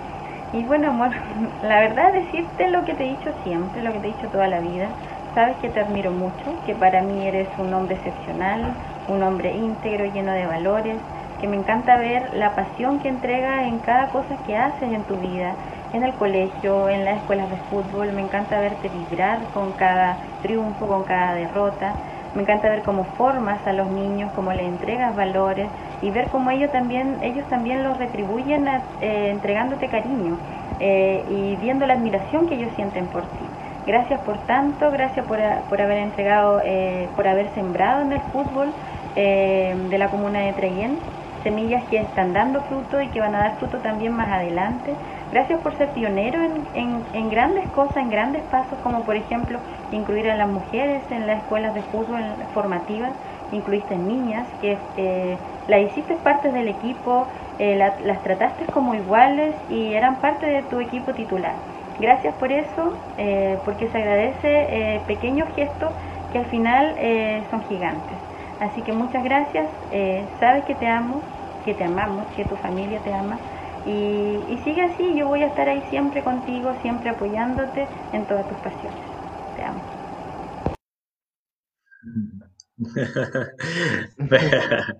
Se pasaron, ¿eh, chicos? Bueno, ahí están, están a punto de, hacerme quebrar. ¿eh? Quieren quebrarme, quieren quebrar. bueno, ahí, ahí como tú, bien dijiste, Claudio, ahí está, eh, bueno, lo, más importante para mí. O sea, yo las cosas que hago a nivel profesional las hago porque, porque tengo la, otra parte que, que, todo, todo ser humano necesita, que es el amor. Eh, yo creo que nosotros si no, si no nos sentimos queridos, no sentimos que alguien nos, nos quiere, nos cuida, nos acompaña, eh, no somos nada. Necesitamos eso y, y ahí está mi esposa, Grisel, que, bueno, nosotros, tú sabes, Claudio, llevamos más de 20 años juntos, eh, desde, desde, el liceo juntos, y, y, amándonos como el primer día, así que ella ha sido la persona que, que, me aguanta, la persona que, que me apaña, que cuando que, me dice, no, anda nomás, eh, eh, sigue, por, lucha por tu sueño, que de repente tengo que dejar la familia un poco de lado porque tú sabes que en el deporte se juega los fines de, semana, estoy el día sábado, el día sábado y a veces el día domingo también, pero ahí está ella siempre acompañándome, la, madre de mis hijos, así que, bueno, es, la mujer que, yo elegí para, para, el resto de mi vida. Así que gracias, chiquillos, por, por esta, esta sorpresa. Y bueno, mi, mi esposa, le digo que la amo de aquí, ella lo sabe, lo tiene clarito, que es la mujer de mi vida. Qué, Panchito como que está tomando nota ahí con un lápiz, está, anotando todas las palabras bonitas para... ¿Algún tip? ¿Algún tip para ver si, si me resulta ya, que, ya que estamos aquí, voy a ver si, si puedo sacar algo de, de esto. Pero, no, qué bonito. Qué bonito ver que, mm. que hay, está ese apoyo incondicional y que muchas veces mm. cuando uno quiere dejar de hacer las cosas, de repente puede estar esa persona apoyando desde atrás y alentando siempre y, y manteniéndonos a flote, ¿cierto? Así que felicitaciones por su, su, su familia, profe. eh, gracias. Y bueno, gracias, como para ir para ir cerrando, ¿cierto? Ya dejamos claro que ha sido un, año difícil, donde se ha tenido que parar todo de golpe. Eh, bueno, nos comentaba usted que, la, escuela de fútbol se paró en seco, de lleno, no han tenido mayor eh, contacto en, lo que es lo, técnico, deportivo, ¿cierto? Y bueno, esperamos que cada día que pasa sea un día menos para poder volver. Pues. Así que cómo se viene esa vuelta, eh, cómo va a ser el proceso, cómo van a ser la vuelta a los entrenamientos, si va a ser volver con todo de una, va a ser algo más gradual, cómo va a ser esa, esa vuelta. ¿Ya tiene pensado una estrategia, profe, para, para eh. volver a funcionar?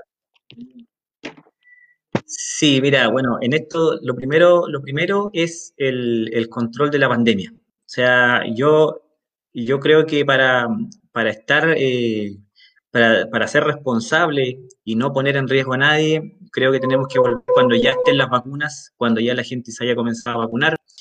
Eh, se va a ver el tema del, del, orden de prioridad para las vacunas, pero cuando ya esté, creo yo que, que esto uno puede salir tranquilo. Eh, actualmente las personas pueden hacer deporte, de hecho yo hago deporte, eh, aquí con mi familia hacemos deporte, pero hacerlo a nivel masivo en el estadio todavía no. Ahora, cuando esté la vacuna ya se va a poder volver de forma como, como nosotros queremos volver, porque el fútbol ustedes saben que es un deporte de contacto, es un deporte de roce, de repente de abrazarse cuando hay un gol, entonces basta con que llegue un, un solo jugador que haya tenido en su familia a lo mejor que alguien que llegó de afuera y ese jugador va a contagiar a otros jugadores más. Entonces, mientras no hay una vacuna, yo responsablemente tengo que decir que no podemos eh, comenzar. Pero cuando comencemos, cuando comencemos, si es que, si es que, bueno, también esto tiene que ver con que las autoridades confíen en el proyecto que llevábamos también y que quieran ratificarlo y que quieran seguir y, que nos den las condiciones para poder seguir.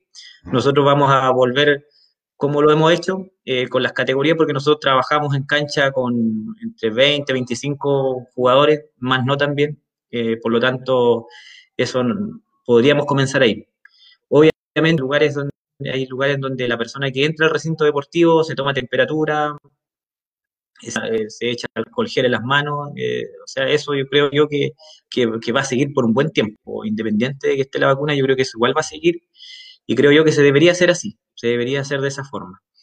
Pero, como les digo, nosotros estamos con todas las ganas, yo sé que los chicos apenas esto, esto se, se dé vamos, van a aparecer y van a llegar más jugadores todavía porque porque están todos ansiosos de salir a jugar, todo el mundo está ansioso, eh, nosotros como, como adultos, yo sé que ustedes también juegan, salen, hacen deporte y, también sabemos que la salud se resiente, se resiente cuando nosotros no hacemos deporte, la salud física y la salud psíquica, ¿ya? Así que queremos hacer deporte, así que estamos eh, nosotros esperando que al menos de parte la vacuna. claro. Sí, sí, sí. Sí, eso, eso, eso es lo que, ha, lo que ha ocurrido en esta pandemia. Pero como les digo, nosotros estamos esperando que, empiece el proceso de vacunación, que la vacuna empiece a, administrarse, a suministrarse, y de ahí eh, volver, y, volver con ganas, volver con continuar lo que teníamos. Nosotros eh, llegamos a la final regional con la sub-13, eh, fuimos a ganarle a, una potencia como Imperial de visita. Lamentablemente acá nos tocó perder a penales pero sabemos que sabemos cuál es el camino. Eh, José Miguel también el año pasado, él llegó a semifinales regionales, o sea que el camino se sabe cuál es, el camino está claro. Ahora hay que trabajar para conseguirlo. Em, así que estamos con, esa con esa ganas de, comenzar. Pero vamos que, que, al menos de mi parte, yo estoy esperando que aparezca una vacuna. Eso esperamos todos, que que pase rápido todo esto y volver a vernos y, abrazarnos, como dice usted, en una cancha. Patito. Sí, sí, bueno, mirar el trabajo que, ha hecho profe, eh, bueno, reconocido por muchos, nuestro director, Pancho, Claudio, bueno, todos los que han visto el trabajo que ha realizado, eh, nada, pues el fruto, mi madre decía, por sus frutos lo conoceréis, siempre decía eso, yo creo que más que hablar, el, las acciones que has emprendido durante estos años lo demuestran. Más que el cariño de tu familia, de gente que ha trabajado contigo, que ha estado ahí mm. presente para poder admirar ese trabajo que en el fondo va en función de los más chiquititos y ahí es donde tenemos que centrar nuestra, nuestro trabajo. Y también agradecer, porque muchas veces uno trabaja solo y el apoyo, por ejemplo, de, de la empresa privada, que uno dice, no, la municipalidad y la municipalidad que haga esto y que haga lo otro. Y vemos que los, los privados también, en este caso y coincidentemente nuestro auspiciador que se condice con este apoyo al mm. deporte traigenino, no solamente en nuestro programa, sino que al deporte.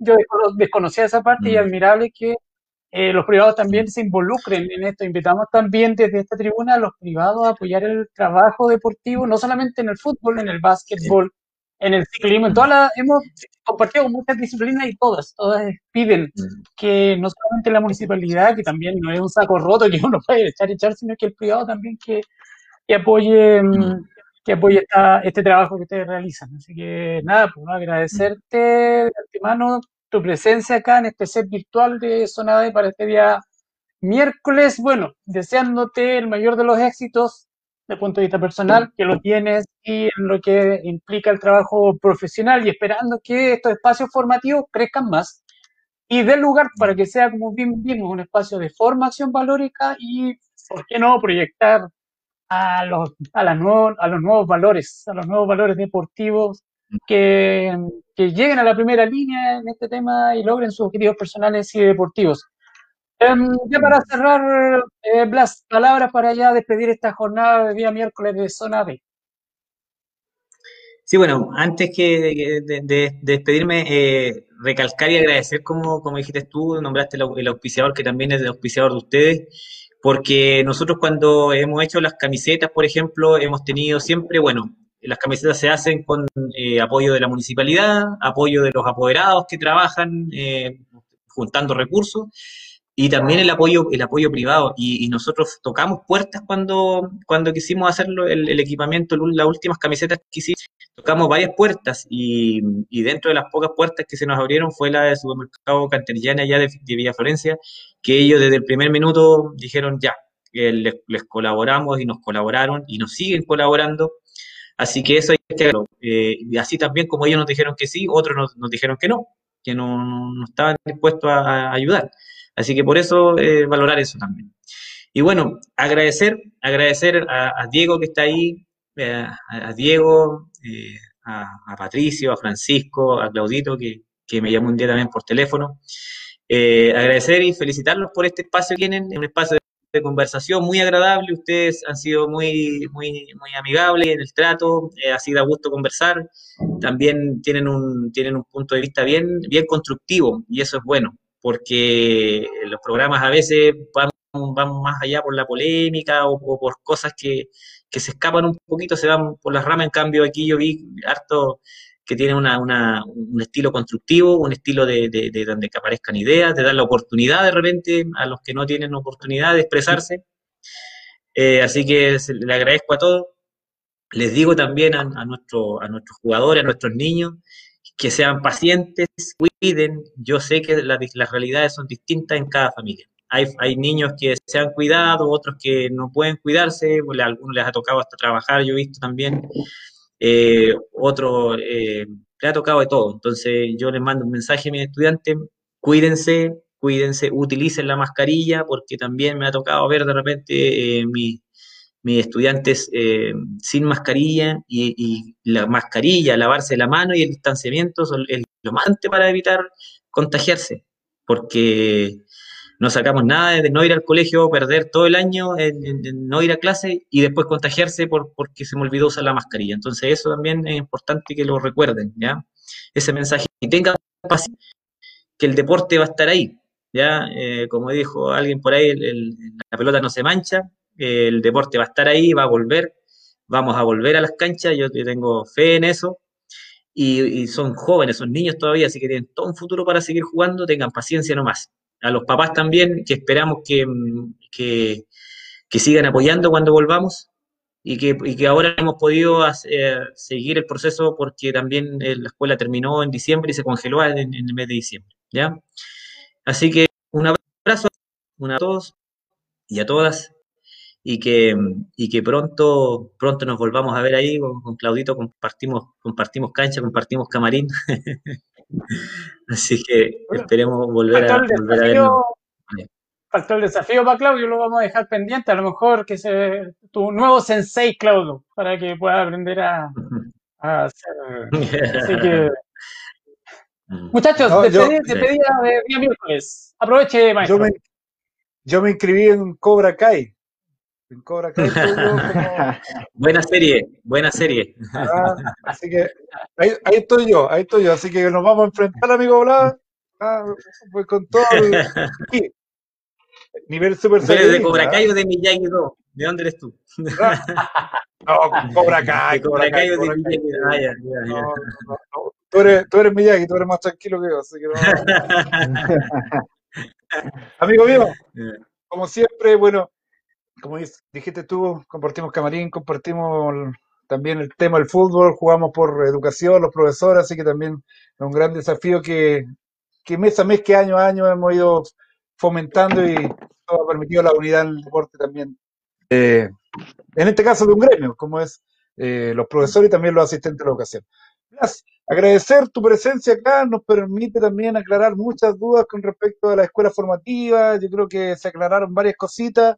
Eh, los que vieron pudieron tener antecedentes de aquello, eh, tuvieron su respuesta, así que eso fue muy importante. Para que tú veas que esta es una vitrina abierta para todas las disciplinas y aquí todos son, eh, los traiguininos están todos invitados a ser parte de este programa para contar y, nosotros aprender. La comunidad necesita aprender de todo. Así que, Blas, felicitarte por tu gran trabajo, por todo lo que tú has logrado, por todo lo que tú has logrado en lo deportivo, en lo profesional y en lo familiar. Así que mis felicitaciones para ti, amigo mío, y bueno, nos estamos viendo en cancha. Francisco. Eh, no, sumarme las palabras de Claudio, eh, agradecer, profe, por su, su presencia, la, la, oportunidad de, de, poder conversar con usted, conocerlo un poquito más, ¿cierto? siempre se le ha asociado, yo creo, mucho más al fútbol, es más conocido por eso, pero da gusto saber también las otras facetas que tiene como profesor, como formador, ¿cierto? Como persona. Así que se agradece la instancia de, poder compartir esas cosas con nosotros y con la comunidad. Y también desearle mucho éxito, ya se viene la fiesta, que pase una muy linda fiesta junto a su familia. Eh, mucho éxito en lo que se venga el otro año, esperemos nuevamente que, que esto vuelva pronto. Y nada, cualquier cosa ahí vamos a estar apoyando y vamos a estar pendientes de, de los resultados de, de la escuela de fútbol. Así que un abrazo muy fuerte, profe, y nos vemos por ahí. Pato. Así es, Francisco. Para ti también. Bien amigos, amigas de Zona D, esperamos que este programa nuevamente haya sido de su agrado. Para nosotros un gusto haber conversado con el profe ahí para poder saber todo, todo acerca de las escuelas de fútbol, el karate y eh, la gimnasia, que como veíamos es un, un cúmulo de habilidades para el futuro de cada uno de los deportistas. Em, esperando que nos sigan acompañando y pongan, eh, importante para nosotros que nos sigan para poder seguir creciendo como programa, agradecer el apoyo del Supermercado Canteriani, la fiambrería Doña Nina que nos acompaña semana a semana en este camino, en este caminar para poder ir reconociendo a todos, a todos aquellos traigueninos y traigueninas que hacen eh, patria acá en nuestra comuna, como, lo- como el profe, o quienes han salido de ella para poder hacer logros deportivos. Los esperamos el próximo miércoles. Sigan dándole like, reiteramos, sigan dándole like y para poder traer más invitados a nuestro set virtual. Los esperamos la próxima semana. Les recordamos, este programa es producido por Brújula Sur. El día lunes tenemos agenda abierta también para que podamos conversar con algún protagonista del acontecer de nuestra ciudad. Y recuerden que en zona D todos jugamos. Nos vemos el próximo miércoles. Este programa fue presentado por Fiambrería Doña Nina, el sabor de lo artesanal. Supermercado Canterjani, siempre contigo.